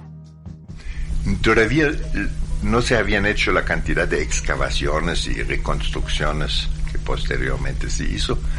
Esta pirámide me parecía como una montaña y yo estuve muy impresionado por eso porque mm, después de la guerra y después de, la postguerra, eh, yo necesitaba urgentemente algo para quitarme una serie de complejos y lo enfoqué este sueño de la monumentalidad siempre me impresionó mucho. Con una perspectiva más artística que arquitectónica, Goeritz es el autor de diversas obras a través de las cuales le dio un giro a la visión que se tenía al momento de concebir monumentos y construcciones, debido a que para el artista la arquitectura era más que construcción y su objetivo no radica únicamente en la funcionalidad. A veces a los arquitectos pues les da rabia cuando, cuando fue un éxito. Cuando fue una falla, entonces están contentos. Pero entonces, o al artista, él se esconde tras del arquitecto y dice, pues así me, me lo ordenaron, ¿no? Si, si no está bien, si es Pero usted, usted, mismo es arquitecto también, ¿no? No, no yo doy clases desde hace 25 años, pero, pero nunca hice una... Pues algo se me pegó, ¿no? 20 años o 25 años en escuelas de arquitectura y dando clases ahí, pues algo se me pegó, pero yo hice un doctor en filosofía, yo no, no hice un doctorado, hice en otra materia, y, eh, pero desde 25 años estoy en estrecho contacto y claro, el contacto con la arquitectura me desvió a un tipo de arte que yo llamo arquitectura emocional, no funcional, que son grandes elementos que no sirven de nada y que no tienen cocina ni, ni baño ni nada de esto, pero sí son pues, emocionalmente interesantes o juegan un papel emocional en la... Ahora, llámelo arquitectura emocional o escultura, ahí usted.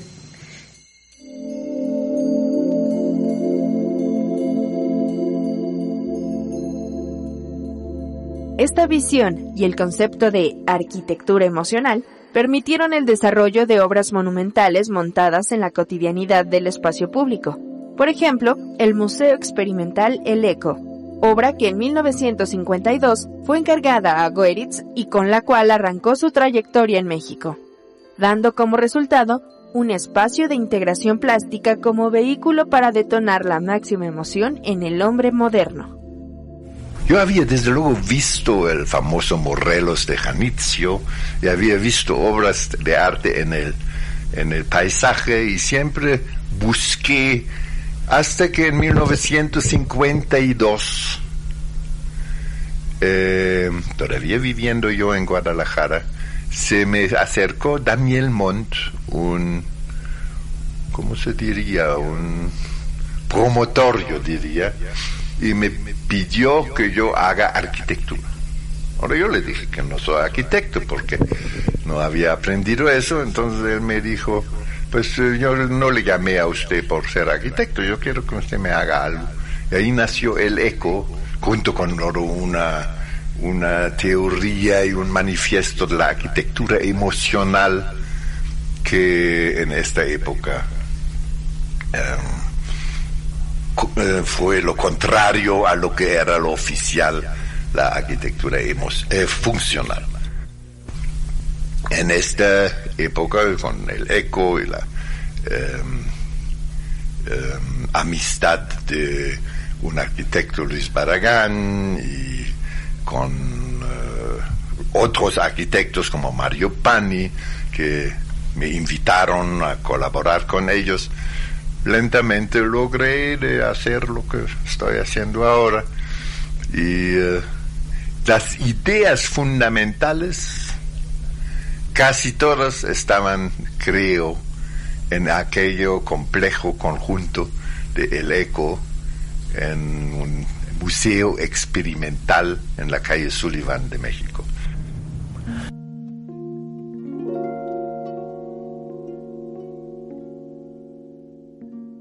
El trabajo y la trayectoria de Goeritz, entre sus obras y su actividad como docente y promotor cultural, se nutrió además por la importante influencia de personajes como Luis Barragán y Jesús Reyes, que él mismo menciona como fundamental para la elaboración de algunas obras. Y efectivamente, el día de terminarse la guerra, yo decidí, decidí, eh, decidí absolutamente ahora voy a ser artista exclusivamente, ya no hago otra cosa. Entonces estuvimos en Granada, en el sur de España, y ahí eh, en un cuarto amueblado, rentado, pues pinté cada día un cuadro. Tampoco era la gran cosa, pero visto hoy con mucha, eh, con la distancia, era una descarga o búsqueda de valores, el, cuadros que se llamaban temor del pasado, o así que todos los complejos de miedo eh, me salieron. Y yo tengo que decir que mm, eh, yo estaba muy agradecido por un lado de haber sobrevivido toda esta terrible eh, experiencia del hitlerismo, por otro lado sentía yo em, que no había hecho absolutamente nada con mi vida. Yo tenía 30 años en el año 1945 y no y empecé porque todo lo que hasta entonces hice lo que otros habían querido y solo entonces empecé a hacer cosas que yo quería.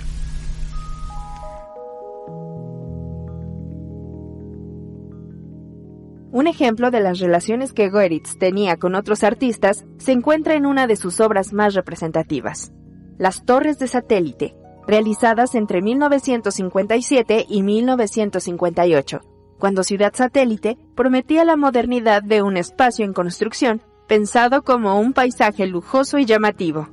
Así fue que este proyecto fue encargado al arquitecto Luis Barragán, quien buscó a Matías Gueritz y al pintor Jesús Reyes para llevarlo a cabo. El resultado fue cinco prismas triangulares de concreto, cada uno de diferente color, dos blancos, uno rojo, uno azul y otro amarillo.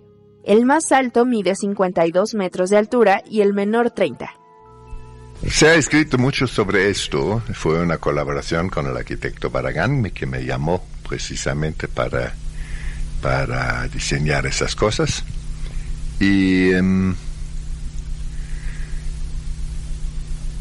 la idea original, o lo que originalmente los clientes habían pedido, era una fuente escultórica.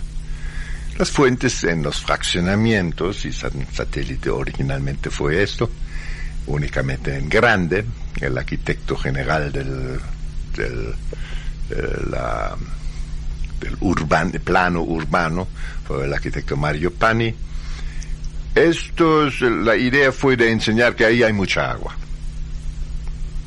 O sea, una fuente que naturalmente eh, eh, es agua que, da vueltas, ¿no? Sin embargo, da la cierta frescura y, eh, alegría. Em, yo tenía en esta época, como hablaba antes, un complejo de monumentalidad que incluso me habían llamado en las revistas el monumentalizador, porque estas formas monumentales que originalmente busqué, en, aunque sea en, en, pequeño tamaño, porque no tenía para más, pues al ver la ocasión de que tenía tener la ocasión de hacer algo en grande, porque todavía no había ni siquiera la carretera llegaba hasta allá cuando vi por primera vez el terreno, Pensé aquí es maravilloso, bajo la influencia, desde luego, también de la isla de Manhattan y de, las ideas eh, de una ciudad como Bolonia, San Gimignano, todas estas cosas que de lejos se ven con sus torres, crear una idea del México moderno, del México que eh, agresivo que se construye una nueva ciudad. Se hizo tan conocida que se hizo un anuncio publicitario. Um, hubo una cantidad de interpretaciones, me preguntaron en varias ocasiones y cada vez inventé otra función, eh, llamándolo son los cinco dedos de Dios o, o lo que me ocurría en este momento. Sin embargo, la idea de esta idea fue de hacer una escultura que desde el automóvil sea, porque sabíamos que esto es la carretera al, al norte, la que va a pasar ahí, o sea, hasta Querétaro y sigue para los Estados Unidos si usted quiere. Entonces, que haya un movimiento, esta idea de una obra artística que concebida en el plan urbano, aquí se trataba desde luego del concepto de un urbano del urbanismo del futuro, que tenga un que corresponda a nuestra época. Eso fue lo fundamental.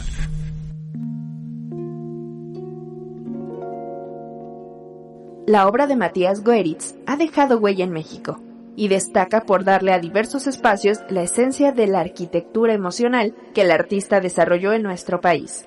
A través de la pintura, la escultura y la docencia, Goeritz construyó una vasta trayectoria a nivel mundial con la que es recordado y reconocido a través de paisajes de la Ciudad de México.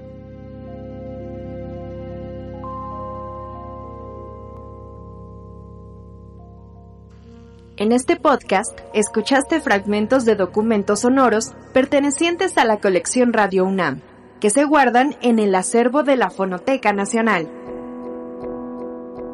Fonoteca Nacional, la Casa de los Sonidos de México. Visita nuestra página y síguenos en Facebook e Instagram como Fonoteca Nacional y Twitter arroba Fonoteca. Primer movimiento. Hacemos comunidad en la sana distancia. Nota Internacional. Luego de 18 meses de negociaciones, el Senado de Estados Unidos aprobó la ley de reducción de inflación que va a tener efectos en la calidad de vida de la población de origen mexicano en Estados Unidos luego del impacto negativo que generó la pandemia por COVID-19. El documento fue firmado por el presidente Joe Biden y tiene diversos objetivos, como la reducción del costo de la energía, disminuir la crisis climática, al igual que el precio de los medicamentos con receta, así como la disminución del déficit y el pago de impuestos de las grandes empresas. Esta ley pretende poner en circulación alrededor de 430 mil millones de dólares en 10 años y generar ingresos por 740 mil millones. Recordemos que la propuesta original, Bill Back Better, planteaba 3.5 billones, pero fue rechazada por el senador demócrata por Virginia Occidental, Joe Manchin.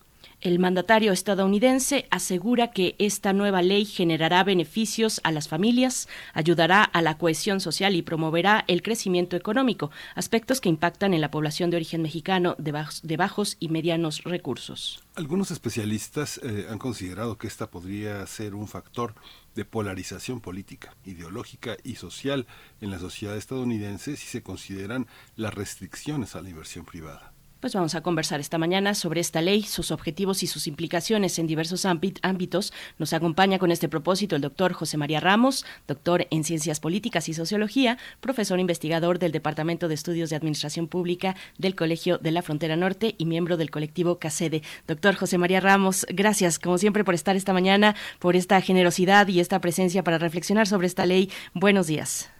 Buenos días, Berenice, encantado de estar con ustedes y con la audiencia. Muchas gracias, doctor. Justamente las restricciones que tiene la inversión privada, ¿usted consideraría que son, serían un factor de polarización política, ideológica y social en la sociedad eh, estadounidense por esta medida? Sí, mira, lo que sucede es que mm, hay que considerar que, Estados Unidos es un país, eh, pues, la primera potencia capitalista y una decisión que eh, va a restringir o que va a aplicar una serie de impuestos en función de los ingresos, particularmente cuando se obtienen ingresos altos de las grandes empresas, eh, la estimación son, cerca de mil millones de ingresos aproximadamente, eh, se van a establecer una serie de impuestos. Eso, desde mi punto de vista, cuando estamos hablando de empresas que tradicionalmente han evadido eh, o han utilizado otro tipo de estrategias para no pagar y que se van a aplicar de manera obviamente transitoria, eh, pues desde mi punto de vista va a generar ciertas tensiones. Eh, porque, bueno, recordarán que parte del debate en la pasada elección y incluso ahora lo está planteando el propio, expresidente Trump, el presidente Trump ha dicho que el presidente Biden es socialista, en un sistema capitalista y eso desde ese punto de vista, bueno, pues este, va a ser parte de la, del debate, va a ser parte de la polarización que se va a dar en, estas próximas elecciones. Sin embargo, visto esto de, como una estrategia para llegar sin ingresos, el presidente Biden, sin duda alguna, es una estrategia bastante arriesgada, es una estrategia que a partir que evita o que reduce recurrir al endeudamiento para atender esta esta ley que sin duda alguna es una ley histórica por por todos los componentes que tiene. O sea es una ley que a su vez tiene componentes en materia de, de, agenda climática agenda verde eh, reducción de, la, del pago de medicinas eh, y, y sobre todo pues todo todo este proceso de reconversión para ahorrarse recursos en un contexto de, de crisis energética por los factores que conocemos y, en ese en ese sentido eh, eh, yo ahí donde tendría ciertas dudas no si efectivamente las grandes empresas acostumbradas a obtener grandes ingresos se van a comprometer para fortalecer procesos de inclusión de mayor cohesión y sobre todo disminuir los niveles de pobreza que existen en Estados Unidos pero que sobre todo afecta a nuestras comunidades de origen mexicano en Estados Unidos ¿Cómo, cómo es, cómo, qué, implicaciones, qué impactos puede tener esta ley sobre eh, pues los distintos grupos de la población, específicamente en eh, pues los mexicanos que radican allá? Y, y, bueno, solamente destacar que el mismo presidente Joe Biden fue el que pues eh, enfatizó eh, pues esta cuestión de, de, las empresas que han evadido el pago de impuestos. Va dirigida esta ley también para, para esas empresas, para aumentar los, los impuestos. Eh, ese, es, ese es un, digamos, un mensaje interesante, importante. Doctor José María Ramos dijo Biden, se trata de una ley histórica y lo dijo en medio de un discurso, pues en ese tono, en un discurso de defensa del ideal democrático. Dijo que la democracia estadounidense aún funciona a pesar de que se diga lo contrario, pues hay una dimensión política, eh, una, un, ideal ahí que va empujando y que además él se va a encargar de, de repartir, digamos, de, de, de, pregonar ese discurso y, los, y las eh, bondades de esta ley a, a, través de una gira que va a realizar por los estados de, los, de, la Unión Americana. Eh, ¿qué, ¿qué, nos dice esta cuestión, esta cuestión política, este discurso y, y también cómo va a impactar a, a los connacionales mexicanos? Por allá. Pues nos dice efectivamente Berenice que, eh, que, en esta democracia, que en un cambio, en una alternancia democrática, hay un, hay un Estado, un gobierno de administración que pretende atender las necesidades sociales, pero sobre todo una polarización, o sea, una polarización que se ha dado por diversos factores, desde eh, pues las agresiones hacia nuestras comunidades migrantes, o, eh, igualmente las agresiones con las comunidades afroamericanas, y, especialmente que ha habido a raíz de la pandemia una serie eh, que una serie de problemas se han se han visto afectados no desde ese punto de vista esta propuesta que abarca temas por ejemplo un, tema central que, que, que, para los próximos ocho años que la, se pretende reducir cerca del 40% de las emisiones de carbono precisamente para reducir los factores contaminantes, en este caso sobre todo de, de los vehículos, igualmente este, de las empresas contaminantes, y en este caso de las empresas contaminantes se dan una serie de plazos para fortalecer esta transición. Eh, y otro tema importante que, que, nos va a afectar y que yo, yo lo veo como una oportunidad es todos estos temas que tienen que ver con la transición, eh, digamos, hacia plantear una, una agenda más verde, una agenda en donde las iniciativas que se han dado en, para, para generar una región más verde y limpia, en este caso, por ejemplo, todas las iniciativas del diálogo económico de alto nivel y de las, las cumbres de los líderes de América del Norte, que son dos grandes reuniones que se vecinan para los próximos meses, septiembre y diciembre, y ahí donde se ha planteado toda una agenda verde, energías limpias, son oportunidades importantes que con esta ley y sobre todo con los recursos que se van a manejar, es una oportunidad para fortalecer en, en el país, pero sobre todo en nuestras regiones fronterizas. Y en el caso de salud, en el tema de salud es muy importante porque recordarán que en el caso de Estados Unidos el, el papel del, de, la, de la salud privada es fundamental y ahí es donde se han visto afectados por nuestros connacionales. En ese sentido, se, espera que cerca de 700 mil este, personas eh, de, latinos se vean beneficiados, sobre todo en el sentido de que los pagos se van a de, sus seguros médicos se van a se van a se van a considerar de manera importante se van a apoyar eh, determinados medicamentos sobre todo personas que tienen necesidad de, que tienen problemas de diabetes. Es decir hay toda una serie de políticas en materia de salud que no necesariamente habían sido considerados y que ahora con esta ley obviamente que, se espera un cambio un cambio muy importante no entonces aquí el aquí el desafío que se tiene es que efectivamente como lo comenta Berenice se fortalece democracia se fortalece una política de atender las desigualdades sociales.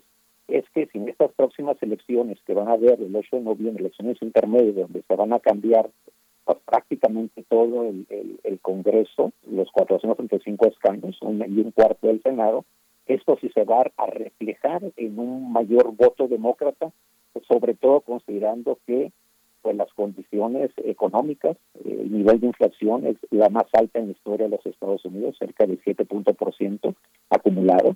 Y bueno, pues son parte de los retos que se tienen en este caso en la coyuntura con Estados Unidos. En este panorama, las, eh, hay una reconfiguración, doctor, de las empresas eh, mexicanas eh, en Estados Unidos, porque lo que se decía muchos de los pequeños empresarios en el marco de la pandemia regresaron a México y se dificultó mucho una una reactivación, el regreso. Muchos no, no regresaron, sino que decidieron invertir sus ahorros en el Bajío, en Zacatecas, en Durango, en San Luis. ¿Cómo, cómo, cómo observa usted esa situación? ¿Hay una recomposición de oportunidades en el, en el, en panorama latino? Sí, mira, se dio una cierta recomposición. Yo, yo no, yo no considero que fue eh, muy amplia, sobre todo porque recordarán que las empresas recibieron recursos recursos, eh, particularmente a raíz de la contracción económica después de la pandemia.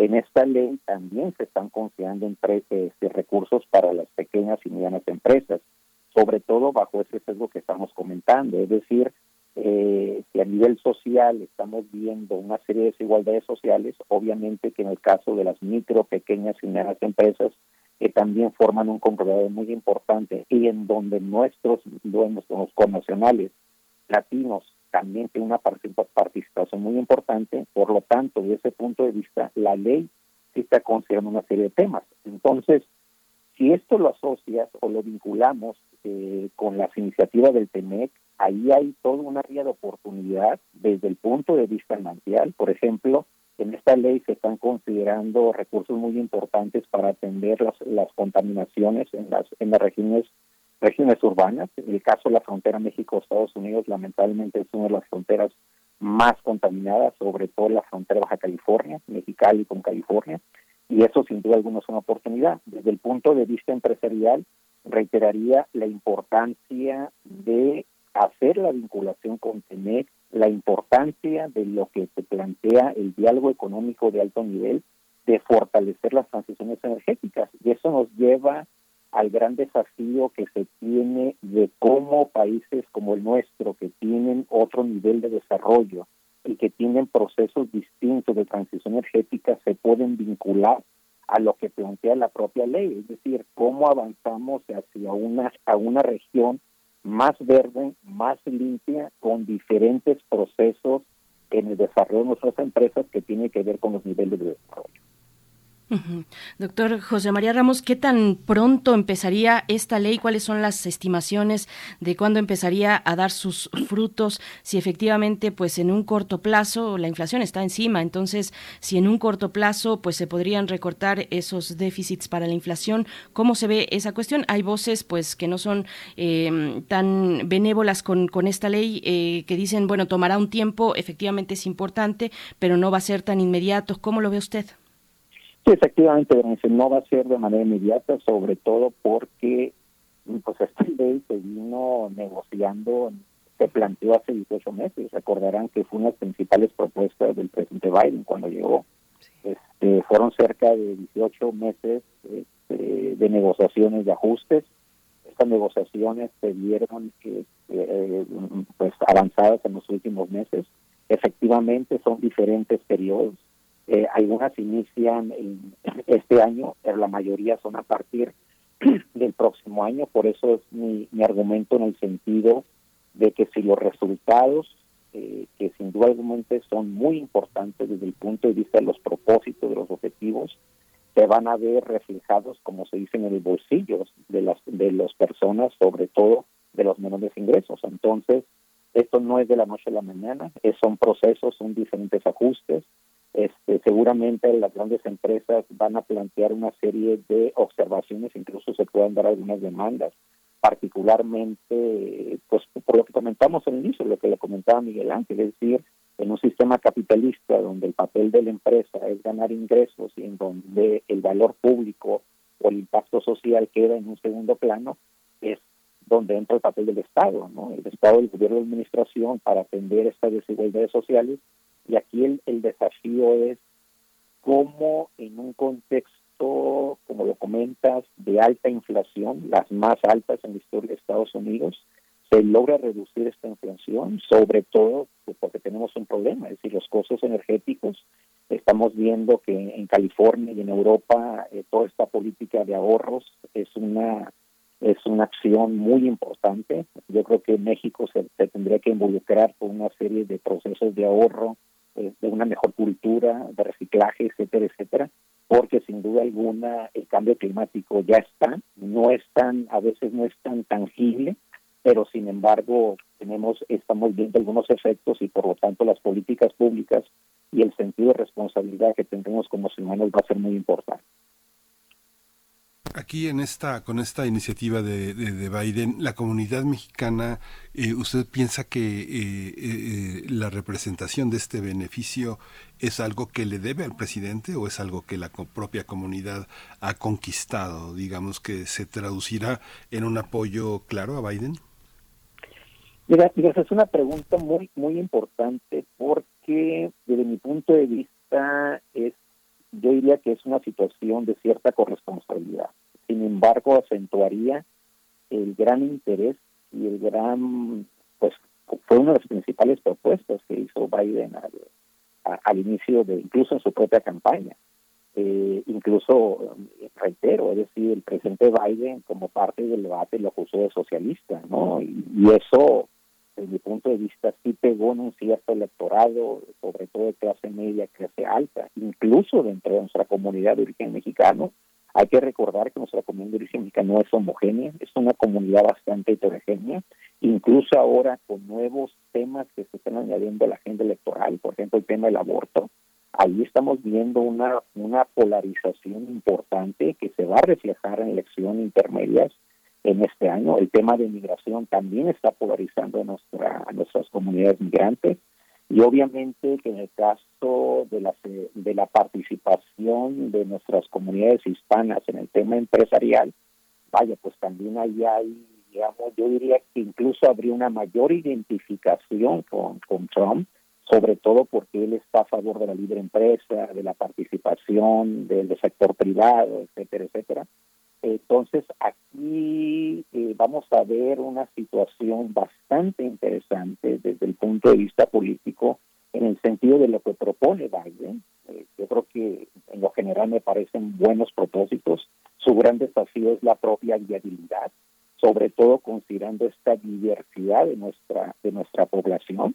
Eh, y lo estamos viendo, ¿no? En el caso de Texas, la polarización que está generando el presente el, el gobernador Abbott que está en su reelección. No es lo mismo el caso de California, en donde nuestra población latina tiene una participación muy destacada, el propio gobernador de origen este, anglosajón, pero que ha hecho una serie de políticas interesantes. Entonces, en el caso de nuestra población de origen mexicano, pues yo diría que una de las principales preocupaciones y afectaciones tiene que ver a raíz de las afectaciones de la pandemia, ¿no? afectó de manera muy importante sin embargo, el caso de Estados Unidos, y ahí es donde se ve la diferencia de la gestión del presidente Biden en comparación con Trump, porque Biden generó recursos, planteó toda una, una serie de estrategias para atender los efectos negativos de la pandemia, y es ahí donde yo veo eh, que, hay una, una, una acción de corresponsabilidad en el contexto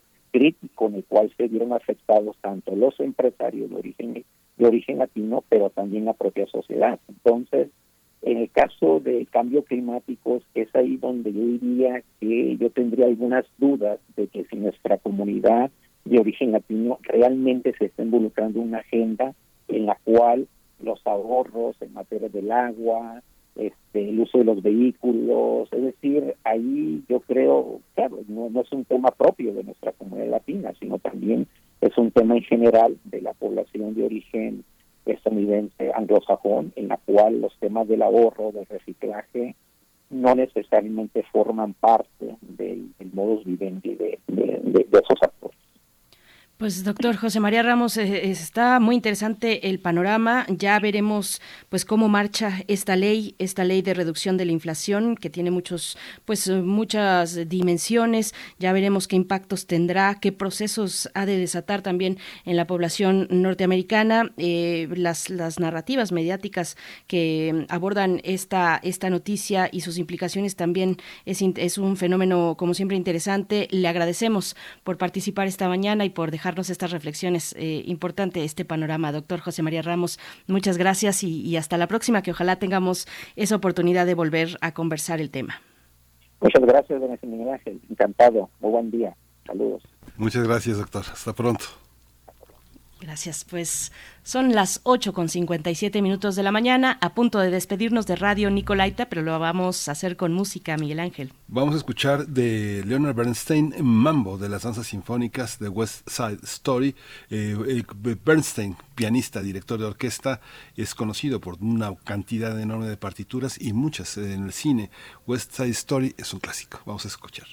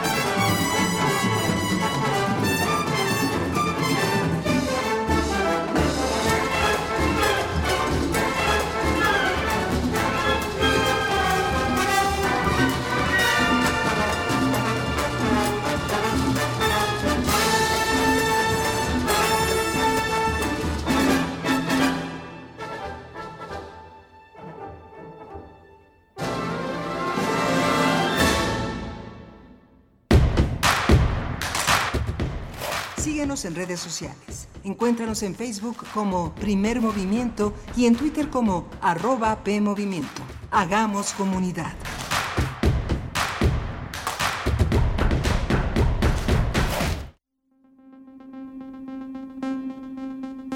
El capitán Bartlett pasa los días en la azotea de su casa oteando el horizonte. Cree que es la cubierta de su barco y que pronto regresará la goleta que se hundió en el mar con la tripulación todo es un delirio. Pero el hijo también queda atrapado en él. ¿Qué podría ser más horrible que el estado actual de cosas? Creo que sería mejor para él estar lejos, donde no pudiera ver el mar. Olvidaría su descabellada idea de esperar a un buque perdido y un tesoro que nunca ha existido. De la colección de ficción sonora de Radio UNAM, Memoria del Mundo de México de la UNESCO 2021, presentamos ¿Dónde está la señal de la cruz? Adaptación de la obra teatral de Eugene O'Neill. Sábado 27 de agosto a las 20 horas, por el 96.1 de FM y en www.radio.unam.mx.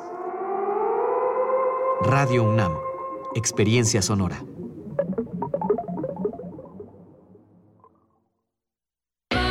Si eres aspiracionista, si te gusta ir para adelante y ser el mejor en lo que haces. En los gobiernos del PAN hemos convertido a Querétaro en la ciudad con atención médica hasta tu casa. Además, con finanzas sanas, en Cuernavaca invertimos 132 millones de pesos en vialidades y mantuvimos a Mérida como una de las ciudades más seguras del país. Somos Acción Nacional y estamos preparados para cambiar el rumbo de México hacia el camino del bien y la libertad, unidos por un México mejor. Partido Acción Nacional. Los alimentos naturales ya se vieron ganadores. Los del Atlético Chatarra son pura mala vibra. Este partido se pone chatarra. Intentan doblar a los del Club del Antojo a fuerza de ingredientes malignos. Los alimentos saludables son nuestros héroes salvadores. Recuerda revisar el etiquetado, haz ejercicio todos los días y disfruta de gran salud. Come como nosotras y ponte saludable. Pura vitamina. Alrededor de un tema siempre habrá muchas cosas que decir. Quizá haya tantos puntos de vista como personas en el mundo. Únete a la revista de la universidad donde convergen las ideas. Jueves a las 16 horas, después del corte informativo. Disentir para comprender. Radio UNAM, Experiencia Sonora. ¿Sabes qué tienen en común? El polvo de una estrella durmiente, el moco de King Kong o el enano más alto de todos. Pues que a todos los puedes encontrar en la radio. Solo tienes que decir las palabras mágicas. ¡Hocus Pocus! Tus orejas y escúchanos todos los sábados a las 10 de la mañana por Radio UNAM. Experiencia sonora.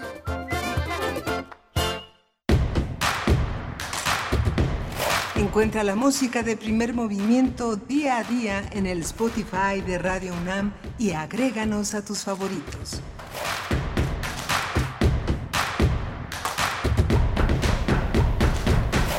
Ya son las 9 de la mañana con 3 minutos en este martes 23 de agosto de 2022. Iniciamos nuestra tercera hora de transmisión en primer movimiento a través del 96.1 en la frecuencia modulada, el 860 de AM y en la web en www.radio.unam.mx donde también pueden encontrar nuestro eh, registro de podcast radio Radio UNAM podcast, no, ya se me olvidó esa Podcast dirección para el podcast. radio punto unam punto MX. Así es, así es. Ahí van a encontrar pues esta riqueza sonora, de verdad, eh, muy interesante. Si ustedes no se, no se han acercado, háganlo a, a nuestra, a nuestro sitio electrónico radiounam.unam.mx y pues bueno, así con esta, con- en, en esta, en esta mañana llegamos a esta tercera hora de, hora de transmisión. Agradecemos, por supuesto, su escucha desde los que, pues los que amanecen con nosotros muy tempranito, se acercan a la radio universitaria, los que apenas se van sumando también.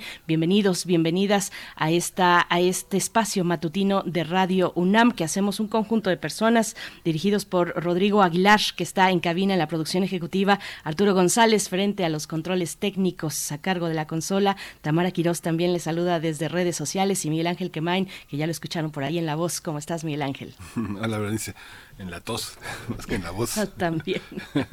Tuvimos una, una, una mañana interesantísima, porque bueno, el tema de los derechos de las primeras infancias, eh, del cero, que es el cero, el cero, este, eh, el grado cero del placer, como diría el doctor Lacan, empiezan en cero y terminan en cinco las primeras infancias, una propuesta muy interesante que hace eh, un centro de investigación económica, el CIAP, que, se, que tuvimos a a, su, directora, eh, hablando de todo este espacio que es tan fundamental a Sony Villa, hablando de los eh, hallazgos del CIEP en este en esta materia. Y el doctor siempre siempre interesantísimo José María Ramos con una profunda visión de todo lo que es la comunidad, las comunidades que integran este gran país que son los Estados Unidos y que tienen una nueva administración con muchísimos desafíos y justo en el marco de una pandemia que suponen económicamente que va de salida porque se se reactivan muchas cosas que se detuvieron por parte de las de los empresarios, de las inversiones, del intercambio internacional, ¿no? Por supuesto, pues eh, así, así esta mañana y tendremos por delante la poesía necesaria en unos momentos y en la mesa del día hablaremos del el informe de SEMDA, el informe del Centro Mexicano de Derecho Ambiental, SEMDA por sus siglas, un informe que será presentado el próximo viernes 26 de agosto. Eh, es un informe titular, bueno, es un informe que da cuenta sobre la situación de las personas y comunidades defensoras de los derechos humanos ambientales en México en el año 2021. Vamos a contar con dos de los integrantes de SEMDA, el caso de Luz Coral, abogada, eh, integrante de SEMDA, y también de Alberto, Alberto Mejía, igualmente colaboradora e integrante de esta organización, Centro Mexicano de Derecho Ambiental. Bueno, interesante lo que destaca, lo que destaca SEMDA. Si se quedan, pues escucharán eh, reflexiones importantes de primer orden sobre la lucha de las personas y comunidades que defienden el territorio en nuestro país, la persecución hacia las mismas Así es que,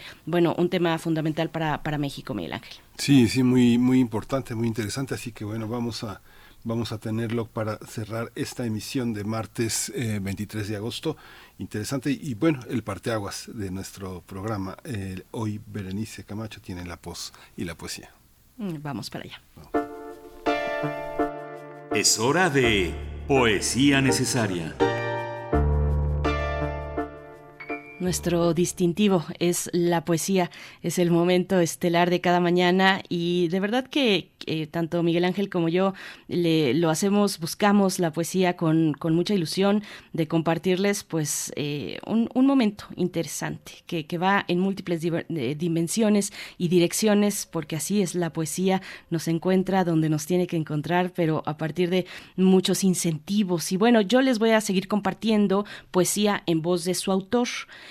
Eh, hay algunos sitios electrónicos que alojan pues una buena cantidad de lecturas de poemas en voz de sus autores. Algunos archivos, pues ya, algunos de estos poemas ya tienen tiempo. Eh, la calidad no es muy eh, pues radiofónica, pero otros, otros sí suenan bastante bien. A veces también son poemas leídos por otros narradores y es el caso de este que les voy a compartir. Es un poema de Juan Gelman, la selección de esta mañana, este gran poeta argentino también mexicano por adopción, miembro del Partido Comunista, una vida de lucha incansable, eh, integrante de las Fuerzas Armadas Revolucionarias, fue perseguido severamente por la dictadura militar argentina, exiliado también, después ya decidió asentarse en México, murió en Ciudad de México en 2014 y bueno, este poema de Juan Gelman se titula Hablarle o deshablarle, dolor mío. Eh, es narrado por Federico Bonazo, eh, eh, fundador de la banda Juguete Rabioso, y la música, la música está a cargo de Tom Waits. Así es que vamos para allá con la poesía de Juan Gelman. Hablarte o deshablarte, dolor. Manera de tenerte, destenerte, pasión que munda su castigo, como hijo que vuela por quietudes, por arrobamientos, voces, sequedades, levantamientos del hacer, paredes donde tu rostro suave de pavor estalla de furor, adioses, alma que me penace el mientras, la dulcísima recordación donde se aplaca el siendo, la todo, la trabajo, alma de mí, hijito que el otoño desprendió de sus pañales de conciencia como dando gritos de voz, hijo o temblor, como trato con nadie sino estar solo de vos, cieguísimo, vendido a tu soledadera donde nunca me cansaría de desesperarte. Aire hermoso, agüitas de tu mirar, campos de tu escondida musicanta, como desapenando la verdad del acabar temprano, rostro o noche donde brillás astrísimo de vos, hijo que hijé contra la lloradera, pedazo que la tierra embraveció, amigo de mi vez, miedara mucho el no avisado de tu fuerza, amor derramadísimo como mi propio volar de voz a voz, sangre de mí que desataron perros de la contrabesar con besos de la boca, o cielo que abrís hijando tu morida.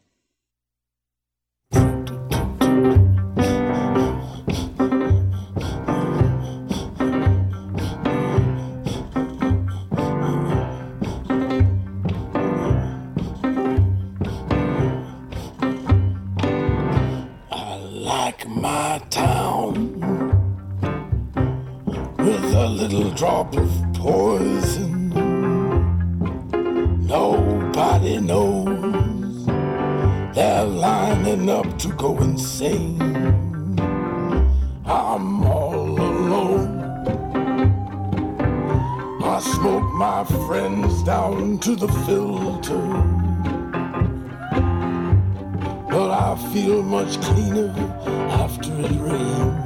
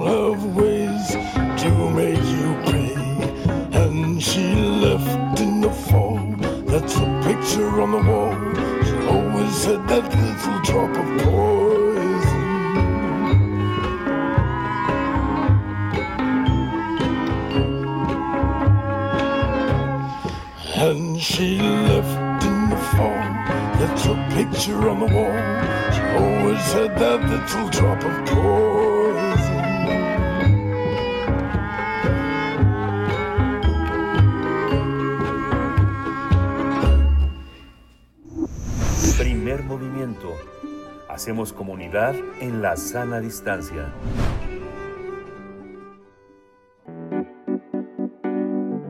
La mesa del día.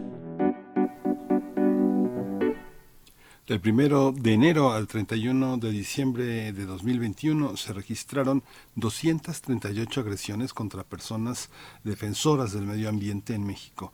Creció un 165, 165% respecto a 2020. De acuerdo con el informe sobre la situación de las personas y comunidades defensoras de, los derechos humanos ambientales en México 2021, elaborado por el Centro Mexicano de Derecho Ambiental SEMDA, el número de personas defensoras asesinadas durante 20 2021 fue de 25.7% más que el año anterior. Las entidades que registraron agresiones letales en contra de personas defensoras son Oaxaca, Guerrero, Sonora y Morelos. Las cifras indican que 2021 ha sido el año más violento para la defensa patrimonial natural en México desde el año 2014, fecha que SEMDA elaboró su primer informe. El documento consigna que la intimidación fue la agresión más común con 65 registros, 27.31%, seguida por el hostigamiento con 36 registros que representan un 15.13%, agresiones físicas con 24 registros con un 10.08% y los homicidios con 22 registros que representan un 9.24%, entre otros. Este informe será presentado por el Centro Regional de Investigaciones Multidisciplinarias, el CRIM, en el Museo de Arte Indígena Contemporáneo, ubicado en Cuernavaca, en Morelos. La cita es el próximo viernes 26 de agosto a las 16 horas. Justamente vamos a, eh, a, conversar sobre la situación de las y los defensores de los derechos humanos ambientales a propósito del informe que corresponde a 2021 y está con nosotros Luz Coral, abogada e integrante del SEMDA. Bienvenida, Luz Coral, buenos días. Ay, creo que todavía. Ah, va, vamos, estamos contactando con los, pero ya está también el doctor, ah, doctor Alberto García. Así Alberto es, Mejía. Alberto, Alberto Mejía, integrante de SEMDA, que ya nos acompaña por acá en la línea. Buenos días, gracias por compartir con la audiencia de Radio UNAM eh, los detalles de este informe. Buenos días, ¿nos escuchas? Hola, ¿qué tal? Buenos días. Sí, sí los escucho. ¿Ustedes me escuchan? Sí, perfecto. Sí, Alberto, eh, si nos podemos abrir la, la, la, conversación si nos da un panorama. Ya, ya, hicimos una introducción, pero sería muy importante escuchar cuál es el enfoque que frente a la comunidad universitaria tenemos que ofrecer en esta mañana. Hola, ¿qué tal? Sí, pues antes que nada, muchísimas gracias eh, por el espacio. Eh, pues nada, compartirles que eh, formamos parte de Luz Coral y, y su servidor de un equipo que se encarga de redactar eh, este informe que, estamos presentando eh, el día viernes. Y bueno, este informe lo que buscamos básicamente como objetivo central es un poco visibilizar la violencia estructural que sufren las personas defensoras de, derechos humanos ambientales en el país, digamos, derivada de su labor de defensa. el SEMDA, pues como, como sabrán algunas personas, es una organización no gubernamental que ya lleva 29 años trabajando pues a nivel comunitario, a nivel eh, regional, municipal eh, en el país y también buscamos hacer incidencia internacional. Eh, en ese sentido, pues el informe también trata de reflejar pues esta realidad tan tan complicada que, que viven las personas defensoras. como se mencionaba hace un momento, pues digamos que las cifras para nada son positivas, son son cifras que han ido en aumento, son cifras que que nos hablan de la de la complejidad y de la de la labor tan peligrosa que implica defender derechos humanos ambientales en nuestro país. Y en ese sentido, pues el SEMDA lo que busca es un poco nada más eh, dar una mirada a esta realidad que, que sufren estas personas defensoras, que enfrentan día a día por esta labor pues, pues tan audaz, tan valiente y tan necesaria en un país donde el, derecho ambiental, eh, los derechos ambientales son, son pocas veces mirados por el Estado mexicano. Alberto Mejía, bueno, además eh, esperemos tener eh, suerte y poder contactar también con Luz Coral que se pueda eh, sumar a esta conversación, pero te pregunto, bueno, parten del diseño de una escala del tipo de agresión. ¿En qué consiste ese parámetro que ustedes, pues, del cual parten en este informe? ¿Qué tipo de agresiones son las más recurrentes? ¿Cómo está elaborado este, este parámetro, esta escala? Cuéntanos un poco de esa parte, por favor, Alberto. Sí, claro. Pues mira, eh, digamos que la, la metodología parte de un proceso de seguimiento a partir de notas de prensa que, digamos, realizamos durante todo el año. Nosotras, eh, como el equipo que, conformamos y que monitoreamos, eh, revisamos exhaustivamente notas de prensa locales, nacionales, eh, también, digamos, medios alternativos y las mismas, eh, digamos, páginas o, medios de comunicación que tienen las organizaciones de las que forman parte las, las personas defensoras, hacemos una revisión exhaustiva para documentar eh, las agresiones en un primer saque, por así decirlo. Posteriormente hacemos una revisión, eh, digamos, como podemos hacer solicitudes de información a través del portal de transparencia, eh, revisamos con las mismas personas defensoras, hacemos eh, incluso solicitudes a las mismas autoridades para corroborar a mayor detalle las informaciones que, plasman los periódicos, las, notas de prensa, y con base en esta información hacemos un cierre, eh, digamos, a fin de año, que nos permite tener un panorama amplio. a partir de eso hacemos una sistematización donde, como tú bien comentas, analizamos eh, tipos de agresiones, analizamos los sectores en los que se cometieron esas agresiones, el tipo de agresor, eh, la víctima de la agresión y con base en esos, eh, digamos, grandes categorías, nosotras pues, tratamos de hacer inteligible el proceso mediante el cual se, ejerce esta violencia contra las personas defensoras. En este sentido, digamos, de las agresiones que, que tenemos documentadas en el año pasado, pues tenemos que, que la, estigmatización es una de las más recurrentes, ¿no? Eh, esto, digamos, que eh, se, se ancla con un proceso que va en escala. Es decir, cuando una persona sufre un señalamiento, una estigmatización por su labor de defensa, eh, lo que hemos visto documentado no solamente en este informe, sino en informes anteriores, es que esta violencia escala. En ese sentido, la, la primera violencia, por así decirlo, que, que sucede es que es señalada la actividad, se les desvirtúa, se dice que es una persona que tiene otros intereses políticos y posteriormente muchas veces se da lugar a, amenazas, incluso agresiones físicas y lamentablemente puede llegar a, al homicidio. En ese sentido hablamos de una escalada de la violencia que sufren las personas defensoras y que hemos documentado pues a lo largo de todos los informes que usted me lleva haciendo. Eh, bueno, no sé si, si contesté tu pregunta, pero a esto nos referimos con la escalada de, violencia.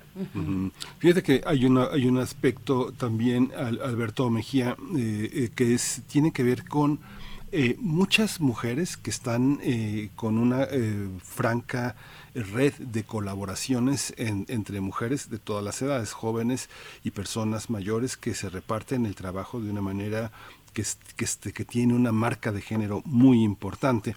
También hay periodistas asociados a la defensa y a la solidaridad con los defensores del territorio hay defensores de derechos humanos que defienden a los que defienden el territorio y los bosques. ¿Cómo, cómo entender esta, esta red? Cuando uno dice defensores, eh, defensores eh, ambientales, este, eh, a veces quedan, quedan fuera, quedan fuera estas consideraciones que tienen una marca. Cuando hay asesinatos de periodistas, a veces eh, se dice es que tenía negocios con la autoridad, tenía negocios con, el, con los delincuentes, pero muchos periodistas tienen una enorme solidaridad con los grupos ambientalistas y los grupos que defienden la tierra y el agua y el bosque y todo esto. ¿Cómo distinguirlos? ¿Tienen ustedes ese matiz que, este, que podamos entender que la violencia de, la, de los periodistas no está inmersa en una crisis nada más de seguridad, nada más de homicidios dolosos, como pasa con los feminicidios, que tienen que tener esa marca para ser distinguidos con esa violencia, con ese odio con el que se perpetran para entenderlos de una manera distinta. ¿Cómo lo ves? Sí, claro, eh, coincido. Creo que aquí van como varias preguntas en un paquete. Eh, primero, esto que mencionas que es muy, muy valioso, eh, que tiene que ver con, con las redes de apoyo, tanto de mujeres, tanto de periodistas y tanto de personas defensoras. En ese sentido, nosotras eh, entendemos y digamos que estamos totalmente en sintonía en que la labor de defensa eh, muy, muy pocas veces es individual. Casi siempre se teje, ¿no? En, en, en comunidad, se teje, digamos, en un trabajo colectivo y en ese sentido, cuando viene una agresión, no se daña a una sola persona defensora. Eso estamos muy, muy conscientes y sabemos que el daño va contra toda una comunidad, contra eh, la, la, comunidad de la que forma parte la persona defensora, pero no solo a esa comunidad, sino a toda la comunidad de, defensoras, porque eh, tú como persona defensora que has visto, estás defendiendo un bosque, pero agredieron a una persona que defendía un, eh, un río, eh, sabes que tu vida corre peligro porque vives en una realidad compleja y donde todas y todos estamos en un riesgo constante por esta labor. Eh, en ese sentido, la labor periodística se, se conecta totalmente con la labor de, las personas defensoras ambientales, porque los periodistas también defienden un derecho, que es el derecho a la libertad de expresión. Y en este sentido, eh, también estamos conscientes y, digamos, hemos participado como senda un poco en el monitoreo de esta propuesta de de ley de protección a personas defensoras y periodistas y entendemos, hemos compartido algunos espacios con, con periodistas y sabemos que la realidad que ellas y ellos viven es muy, muy compleja y que su labor es una labor de altísimo riesgo en este país, eh, tal vez uno de los principales eh, países de, agresiones a periodistas. Y, y, bueno, en este sentido un poco eh, consideramos que, que si bien son, son personas y grupos vulnerables, son realidades muy específicas y que cada una de estas realidades tiene su, su especificidad y su complejidad y que por lo tanto, eh, digamos, las, las principales actoras y gestoras de una posible transformación y de las posibles medidas de protección que deben de, de obtener por esta labor tan importante en un Estado democrático son las principales actoras, es decir, los periodistas y las personas defensoras.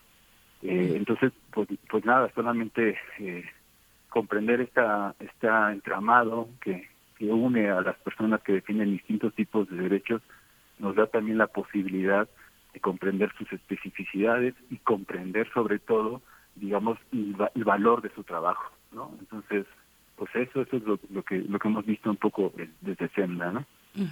Gracias, Alberto Mejía. Se suma también a esta conversación y damos la bienvenida a Luz Coral, abogada e integrante de SEMDA del Centro Mexicano de Derecho Ambiental, que pues eh, presenta el próximo viernes este informe sobre la situación de las personas y comunidades defensoras de los derechos humanos ambientales en México 2021. Luz Coral, gracias por estar esta mañana, por aceptar esta invitación. Eh, pues aquí ya estamos con Alberto Mejía, eh, que nos ha introducido al, al panorama de esta situación Gracias, Luz Coral. Te, te pregunto también eh, a ti, Luz Coral, para empezar, bueno, es un informe que SEMDA realiza ya desde hace algunos años, concretamente desde 2014. Eh, cuéntanos qué encontramos en 2021 con respecto a años anteriores eh, en los que han elaborado este informe. ¿Qué destacar al respecto, Luz Coral? Y bienvenida, por supuesto. Buenos días, Berenice. Muchas gracias por la invitación, por el espacio. Sí, eh, bueno, yo creo que un, importante hallazgo que destacar acá en este informe de 2021 es precisamente este incremento en las agresiones que se han identificado, ¿no? En términos tanto generales como específicos respecto a, por ejemplo, la agresión letal.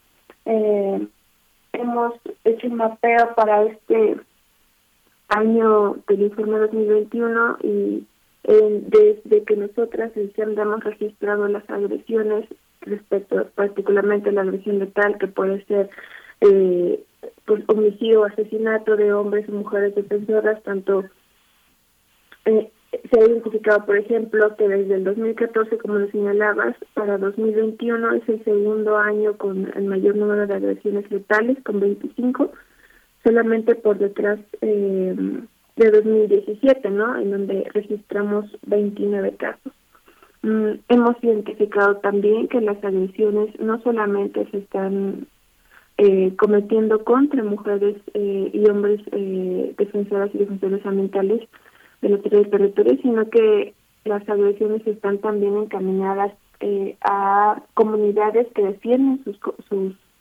sus elementos naturales y su territorio. Identificamos también que los agentes de la agresión continúan eh, siendo en mayor grado tanto agentes desconocidos, es decir, donde no tenemos ningún dato ni, ni de referencia, eh, ni gubernamental, ni de nota periodística, ¿no? Como fue esa información, con un 40%, como que este mismo porcentaje se sigue compartiendo eh, con agentes que están relacionados o que presuntamente forman parte de alguna eh, institución gubernamental o con el Estado y que digamos en términos de sectores, tanto el sector eh, minero como, como el sector forestal continúan concentrando las agresiones contra las personas y comunidades defensoras de derechos humanos, ¿no? Creo que en términos de cifras esos serían los hallazgos a destacar mm, y que bueno, eh, eso digamos podemos compartir. Sí, Alberto Mejía, para seguir ese hilo, eh, nos dice Luz Coral, bueno, es una categoría la que encabeza las agresiones de agentes no identificados, no conocidos o, desconocidos, y después le sigue eh, agentes del gobierno, del Estado, en segundo sitio, de perpetradores de agresiones. ¿Cómo ver esto? ¿Cómo leerlo? ¿En qué estados de la República también se están concentrando estas agresiones y qué tipo de agresiones pues son las que, bueno, ya nos eh, comentabas la estigmatización a partir de la cual pues se desata, se eh, detona una serie de eh, acciones, ¿no? va de manera consecutiva, enlazada, hasta tal vez escalar. cuéntanos de esta parte. agentes del Estado como perpetrador, perpetradores, perdón, de agresiones, quiénes son, eh, en qué nivel se encuentran. Cuéntanos un poco más a detalle, Alberto, por favor. Hola, sí, claro. Pues mira, eh, en esta categoría ha sido como bien complicado porque digamos que difícilmente eh, un periodista, digamos que es el primer acercamiento que tenemos hacia una agresión, tiene la incluso la obligación de ser los del Ministerio Público, es decir, él no es un agente investigador. Sin embargo, eh, hemos notado que se ha señalado en un primer momento este vínculo que existe entre diferentes eh, actores, puede ser del crimen organizado, pueden ser actores no identificados, pero donde el Estado tiene cierto nivel de complicidad. Y cuando hablamos del Estado, pues obviamente nos referimos a los tres niveles, municipal, estatal y federal, y donde pueden actuar de manera eh, directa o también de, manera omisiva. En este sentido, lo que nosotras, pues, eh, digamos, nos preocupa totalmente es este señalamiento, ¿no? Que en todos estos casos donde hemos documentado esta, este vínculo con el Estado, eh, digamos, las mismas personas defensoras, las mismas personas víctimas, saben eh, que hay un proceso, como les comentaba, esto de la escalada, donde el Estado tiene la complicidad a partir de que, se, por ejemplo, se hace una denuncia, eh, no se atiende la denuncia, posteriormente hay algún tipo de monitoreo por parte de la policía, la Guardia Nacional, eh, etcétera, etcétera, y viene la agresión. Y cuando viene la agresión puede darse esta, esta complicidad, como te comentaba, por omisión o por acción. En ese sentido, eh, pues el Estado también ha sido eh, agresor, por ejemplo, de, parte del Ejecutivo, de parte de otros funcionarios de, de nivel federal o estatal, al momento de estigmatizar a la labor eh, de defensa de derechos humanos ambientales. ¿Cómo? Pues señalando eh, que la labor está eh, vinculada con otros intereses o diciendo que son personas, digamos, relacionadas con, con el crimen organizado. Es decir, la estigmatización es un proceso donde el trabajo de defensa se desvirtúa totalmente. Ese es otro tipo de agresión que también se puede llegar a convertir en una amenaza.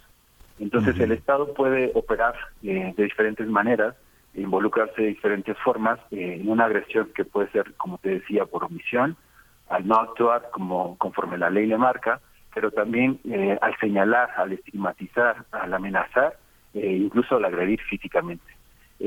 respecto a la otra pregunta que me señalas, digamos que vemos que en los estados donde más se concentran las agresiones es en Oaxaca, donde contabilizamos ocho agresiones, en Yucatán y en Sonora. Eh, digamos que son estados que han aparecido en otros años también con cifras muy preocupantes, pero que pues sigue estando ahí, digamos, eh, digamos un, un contexto de violencia hacia las personas defensoras, sobre todo eh, relacionada con algunos eh, proyectos de desarrollo. en ese sentido, pues digamos, las agresiones que se viven ahí continúan, incluso continúan a pesar de la pandemia, incluso continúan a pesar de la entrada en vigor del acuerdo de Escazú. Entonces, pues nada, vemos como con mucha preocupación pues que, que no sea aminorado, como, como ya mencionaba mi compañero de escolar, estas agresiones, sino al contrario, han aumentado. Oye, Alberto, eh, eh, quería hacerte una precisión. Digo, cuando ustedes hablan, cuando se habla del Estado, en realidad se habla de nadie, ¿no? Digamos que quien, quien ejecuta son los gobiernos, el Estado no ejecuta. Digamos que hay una parte cuando, digamos que tú sumarías al elenco de Eugenio Derbez, a no sé, por ejemplo, a los ambientalistas asesinados, son lo mismo de verdad. O sea, o, hay una parte en el que hay una oposición al gobierno de la Cuarta Transformación que se manifiesta a través de una serie de, eh, de actores, fundamentalmente de la televisión privada, que dicen que defienden de verdad ¿Tú consideras que son lo mismo, de verdad? Y las agresiones a periodistas, ¿tú has encontrado una activa defensa de periodistas como López Dóriga, como Loret de Mola, como Ciro, este, eh, ¿tú consideras que son gente comprometida de verdad? Eh, sí, claro, a nosotros creo que pues no nos tocaría, digamos, juzgar o no, digamos, la labor de, esas personas, eh, pues porque también creo que caeríamos en un proceso de estigmatización eh, sin embargo, sí tenemos una categoría de cómo diferenciar a una persona defensora de una persona que, digamos, se suma a una campaña. Es decir, eh, la respuesta sería, pues, que nosotras, digamos, revisamos la actividad de las personas defensoras y, digamos, no caemos en una especie de maniqueísmo y juego político. Eh, en ese sentido, pues, la labor de defensa de una persona que es agredida pues se ve reflejada justo en su trabajo, no solamente digamos en, una campaña eh, mediática. Eh, nosotras somos muy cuidadosas a la hora de, diferenciar estas dos eh, actividades, que ambas tienen su legitimidad en un Estado democrático, eh, donde se acepta la crítica y la diferencia. Sin embargo, te digo, nuestra actividad se centra en la labor de las personas defensoras de derechos humanos ambientales. Tampoco nos centramos en, las agresiones de, de, periodistas, creo que hay otras organizaciones que hacen esta labor, que también es muy importante. Entonces ha sido un contexto muy complicado este que plantea, sobre todo por, por esta polarización.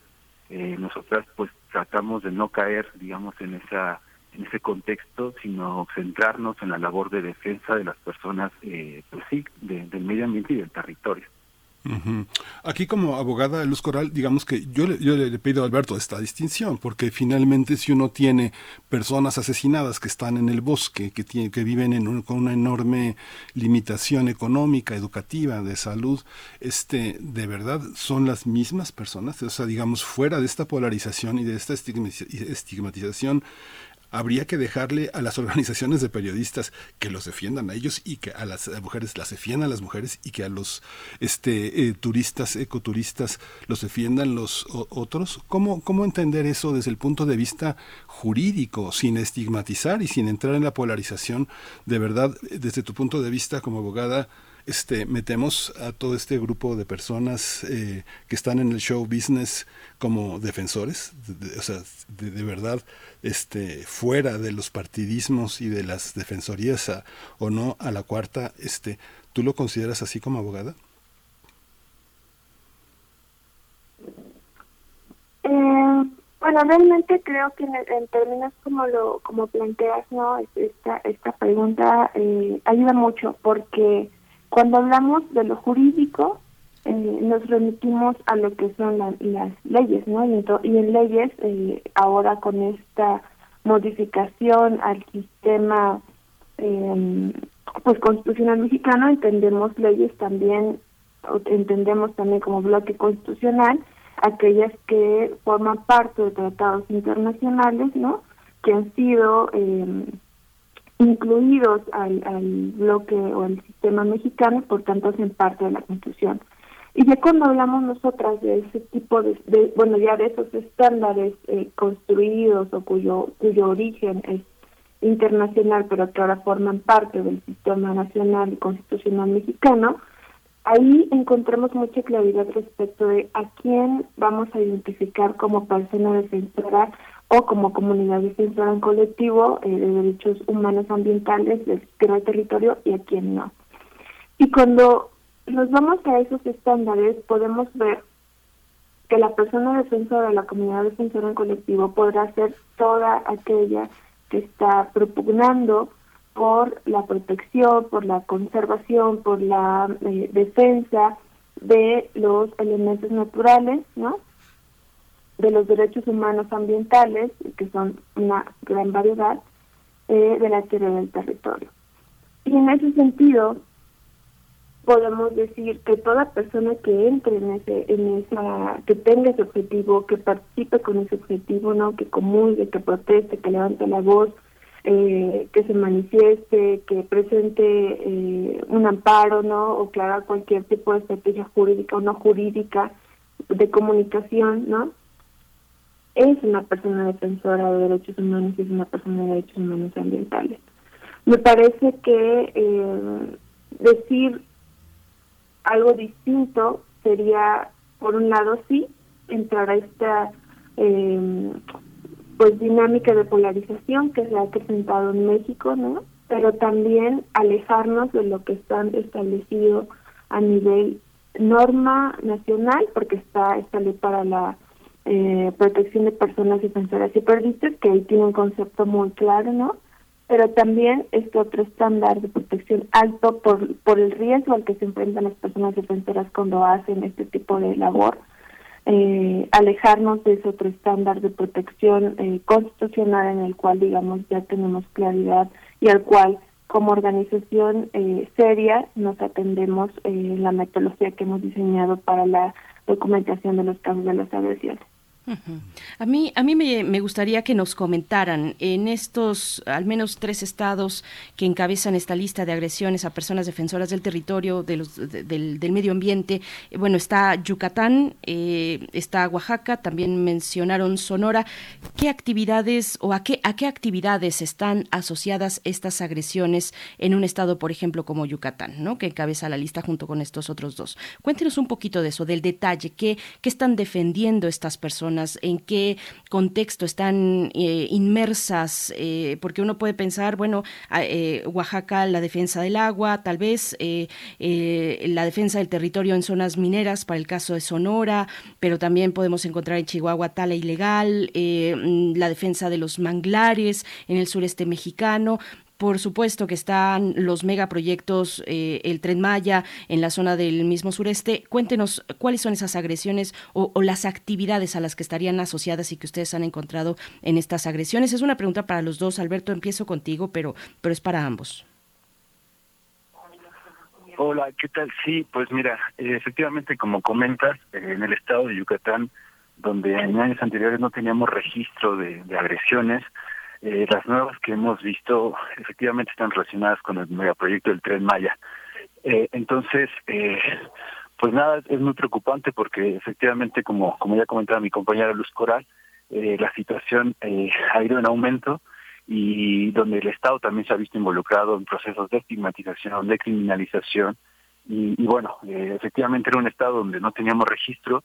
Actualmente aparecen estas cifras que van en aumento respecto al 2020 y, bueno, eh, en ese estado pues tenemos eh, un cambio drástico a partir de, de, este megaproyecto en específico. ¿Cómo lo ves tú, eh, Luz Coral? Sí, pues un poco abonando la especificidad. Em, en los casos, por ejemplo, no de Oaxaca, que bueno, ustedes habrán identificado en el informe, hay dos niveles de documentación. Tenemos agresión, la documentación por número de ataques, ¿no? Y tenemos la documentación por agresiones, porque en un ataque, en un evento eh, con fecha, lugar, hora determinada, pueden haber ocurrido varios tipos de agresiones, este, y es por eso vemos que tenemos esta multiplicidad de números, pero en los en las entidades federativas con mayor número de ataques, efectivamente Oaxaca, ¿no? Y ahí identificamos un gran número de agresiones que tienen que ver, que están uno relacionadas con el sector forestal, eh, con tal ilegal, ¿no? Eh, con defensa de, los elementos eh, naturales de bosque y flora. Y hay, bueno, agresiones muy, muy, muy, digamos, encaminadas a, a esta característica de lo colectivo contra comunidades que se han organizado este, para defender su, sus, sus elementos y su territorio y también agresiones que tienen que ver, eh, por ejemplo, ¿no? en Oaxaca documentamos varios eh, casos de presunta desaparición forzada, con casos que tienen que ver inclusive con, digamos que ya tienen protección a nivel sistema interamericano, no como es el sistema eh, a través de medidas cautelares emitidas por la Comisión Interamericana de Derechos Humanos en una comunidad oaxaqueña que defiende sus bosques eh, luego, si por ejemplo transitamos justo al, al norte con Sonora, ahí identificamos claro eh, por los elementos que, que, se encuentran en esa zona, eh, afectaciones que tienen que ver eh, con la minería, ¿no? Y agresiones que van desde las agresiones letales, eh, como también desapariciones. Allá inclusive, digamos, tenemos esta caracterización. Acá en Oaxaca tenemos agresiones contra comunidades indígenas y acá en, en Sonora también, ¿no? Que también tenemos agresiones que han identificado contra eh, ejidos, ¿no? Personas ejidatarias que están defendiendo en ese sentido tanto sus tierras, ¿no? Eh, tú, lo que tiene que ver, ¿no? Con, con, lo que es, eh, ha sido históricamente eh, defendido como con los elementos naturales propios que participan en esos, en esos conflictos ambientales. Entonces, digamos que tenemos como esta pluralidad, identificamos también casos que tienen que ver con eh, proyectos como fotovoltaicas, ¿no? Que a primera vista, pues, haría como este choque que tiene que ver respecto de, pues, si estamos hablando de nuevos procesos para la obtención de energías eh, limpias, ¿no? Lo cierto es que no, con independencia del tipo de proceso, de, proceso de desarrollo de gran escala, de nuevo proyecto de que se hable, existe estos estándares ¿no? de protección para las comunidades indígenas que hemos identificado no se están cumpliendo y que esto ha generado conflictos ambientales en los que se están detonando eh, varias circunstancias que concluyen o que tienen como consecuencia agresiones contra personas y comunidades defensoras.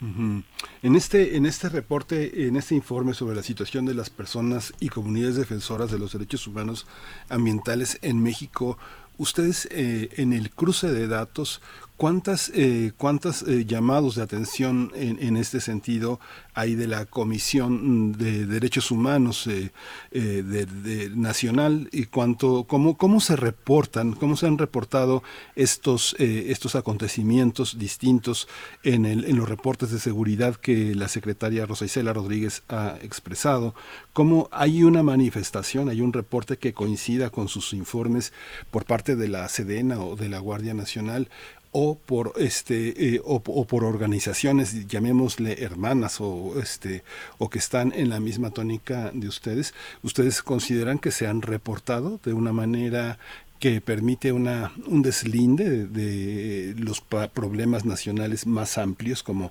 homicidio culposo, robo, este, etcétera, expoliación, todos estos elementos. Eh, la pregunta se la hago a Alberto Mejía. ¿Es Alberto? Sí. ¿Sí? ¿Me escuchas? Sí, sí, sí, Alberto. Me estaba entrando otra llamada. Este, sí, pues mira, eh, como tal no tenemos este cruce que, que refieres. Uh -huh. eh, hacemos, como te decía, eh, como parte de la metodología, un contraste de datos, pero en tanto que no hay un registro específico para personas defensoras de derechos humanos ambientales, eh, digamos con este rubro que, que es el que Senda eh, investiga, analiza y sistematiza, eh, no podría darte, eh, digamos, esta, esta respuesta que me pides. Sin embargo, sí hacemos estas búsquedas en las bases, de, digamos, oficiales respecto a algunas agresiones, respecto a casos que se tienen documentados como quejas, digamos, de las comisiones tanto estatales como nacionales. Sin embargo, lo que sí encontramos, pues es que mmm, hay disparidad de datos. Eh, como tal, es, es, muy complicado tener la cifra exacta. Por ejemplo, el caso que mencionaba mi compañera Luz Coral, Luz Coral de, de Oaxaca, donde efectivamente hubo recomendaciones, hubo incluso, eh, digamos, docu eh, documentos que vinieron desde la Comisión y también de la Corte Interamericana, pero también de la ONU, eh, en cuanto a la relator especializado en, en desapariciones. hay como cifras dispares porque como te comentaba, la complejidad que tiene este tipo de agresiones es que hay tanto subregistros como eh, procesos de investigación que no culminan justo eh, hasta dentro de, no sé, incluso meses, años después. Eh, en este sentido, es, es complicado tener la, la cifra final en estos casos, por ejemplo, de desaparición, en casos de desplazamientos forzados de comunidades enteras. Entonces, pues nada, decirte eso, ¿no? Que, que incluso como tal, no lo tenemos por falta, digamos, de, de estos datos oficiales eh, especializados y específicos, eh, digamos, en personas defensoras de derechos humanos ambientales. Luz Coral, hay una con este incremento del 25% más que el 2020, 25.7%, por ciento, ustedes pueden detectar o tener una serie de hipótesis que permitan pensar si hay algo que los diferencie de este este aumento. ¿Cuál es eh, qué explicación le dan a este aumento? ¿Aumentó porque hay más o aumentó porque hay algo más? Sí, eh, bueno, Creo que el incremento en las cifras de, las agresiones letales acá registradas para 2021 en comparación con el año anterior de años anteriores, ¿no? Eh, el incremento del número de agresiones, eh, la, digamos la prevalencia, siguen existiendo el conflictos socioambientales en México, eh, pues es, es digamos consecuencia de esta de este de esta impunidad que se ha generalizado respecto de los casos, ¿no? En los cuales eh, no tenemos respuestas ni claridades, ¿no? No tenemos claridades respecto a quién están cometiendo las agresiones el Estado no está dando respuesta respecto a, a sus obligaciones de investigación, de sanción, de reparación del daño y de garantizar la no repetición de estas agresiones y violaciones a derechos humanos contra personas y comunidades defensoras. Y luego tampoco está atendiendo sus obligaciones en términos de protección integral, eh, en garantizar este entorno seguro para el ejercicio de la, de la defensa ambiental en México, como lo marca ya Escazú, ¿no? Y por tanto la, el sistema constitucional mexicano a través del bloque pero tampoco está atendiendo de manera puntual las, necesidades que implican los, los proyectos a gran escala, especialmente los que están eh, pues impulsados por el mismo gobierno, ¿no? Para que en estos no se generen esas circunstancias de violaciones a los derechos de las comunidades indígenas, de violaciones a los derechos de acceso a la información, a la participación eh, en temas de ambientales y por tanto de acceso a la justicia ambiental. Y todo esto no enmarcado en esta en este contexto eh, de violaciones a derechos humanos en este contexto violento en el cual continuamos no en México eh, pues genera eh, que tanto los agentes de la agresión como los mismos eh, proyectos sean eh, pues circunstancias muy favorables para que se cometan agresiones y violaciones de derechos humanos contra las personas comunidades defensoras. Hmm. En tanto no estamos resolviendo las obligaciones de prevención, de protección, eh, de garantía para el entorno seguro a las personas defensoras ambientales, pues seguiremos viendo este tipo de agresiones y esperamos, ¿no? Esperamos eh, desde SEMDA, pero lo cierto es que lejos de estar eh, disminuyendo las agresiones, están incrementando al menos de lo que va a esta comparación inmediata que, que has referido, ¿no? De 2020-2021. Pues eh, estamos ya cerca del cierre, por supuesto les agradecemos e invitamos a la audiencia a que se pueda eh, acercar a la presentación de este informe sobre la situación de las personas y comunidades defensoras del medio ambiente, bueno, de los derechos humanos ambientales en México, que será el próximo viernes 26 de agosto, el viernes de esta semana. Eh, pero, pero antes, bueno, se ha mencionado aquí, Luz Coral, con énfasis también lo has hecho, sobre el acuerdo de Escazú, este acuerdo que ratifica nuestro país en el año pasado abril, si no estoy equivocada, mm, del año pasado. Eh, ¿Qué falta? ¿Qué falta para implementar eh, de lleno el acuerdo de Escazú, que es pues un gran tratado eh, ambiental regional, no solamente para México, para la región de América Latina y el Caribe, y que pues es una herramienta muy valiosa que se anunció con mucho interés por parte de distintos actores Cuéntanos, eh, eh, Luz Coral, pues qué falta, qué falta en este camino para la implementación del Acuerdo de Escazú, que es una de las, pues de, los trabajos, digamos, de las reflexiones que está realizando SEMDA eh, actualmente. Cuéntanos un poco de esto. Sí, claro. bueno, yo creo que para hablar de la implementación de Escazú, ¿no? Sí tendríamos que ampliar esta, pues este panorama, ¿no? Creo que de inicio hace falta cumplir con esta obligación de promoción, ¿no?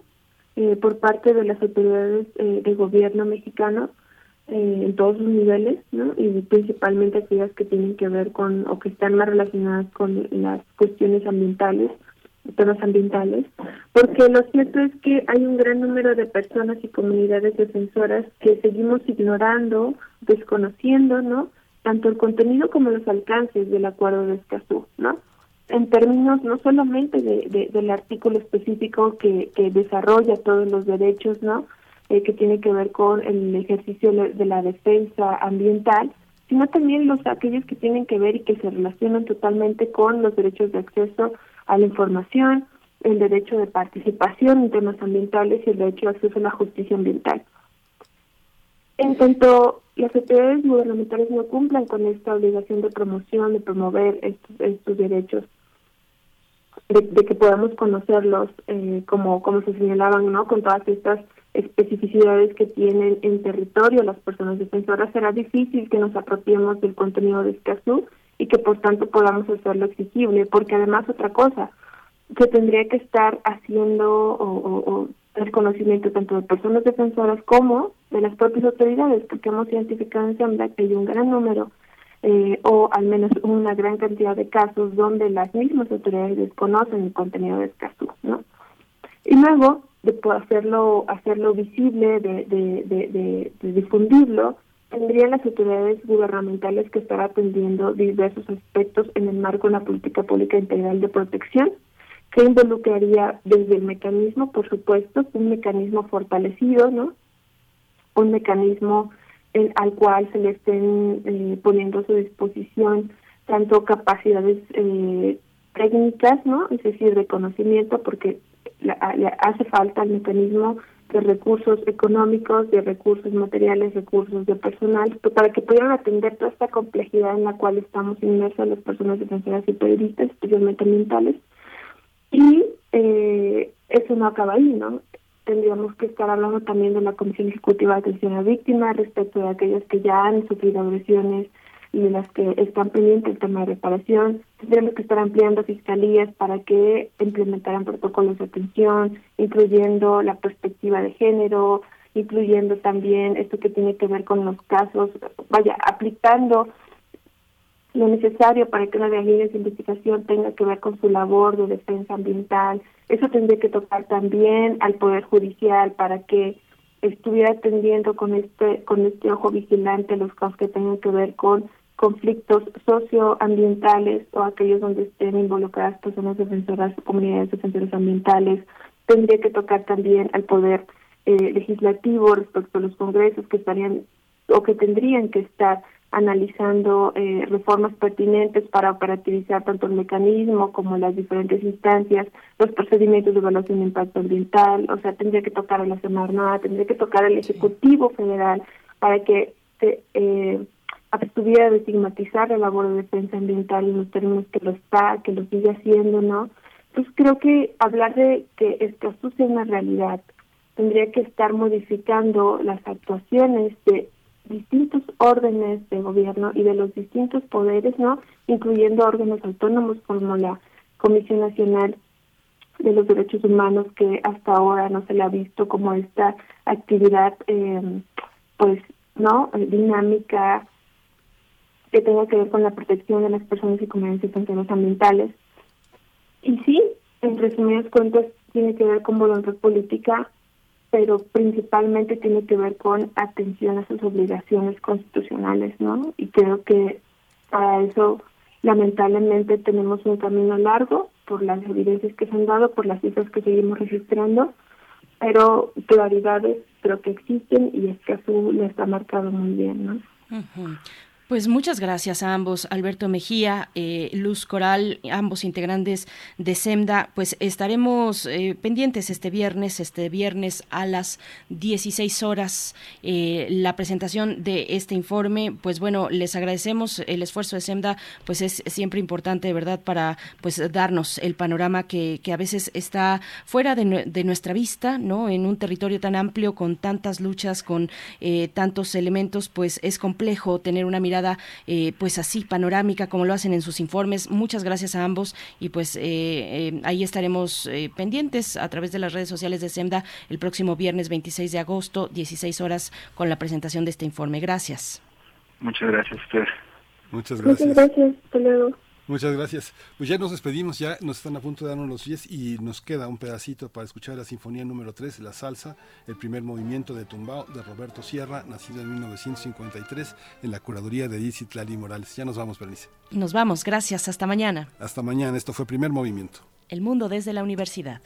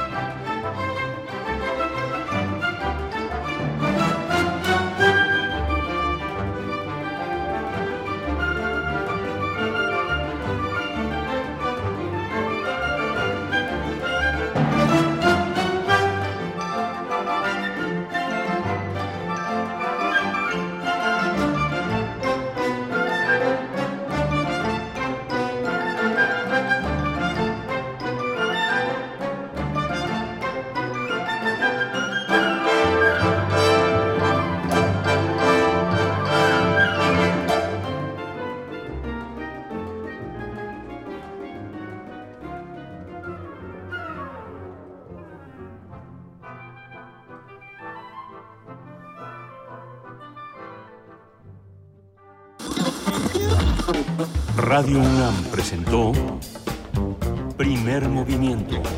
El mundo desde la universidad. Con Berenice Camacho y Miguel Ángel Gemain en la conducción.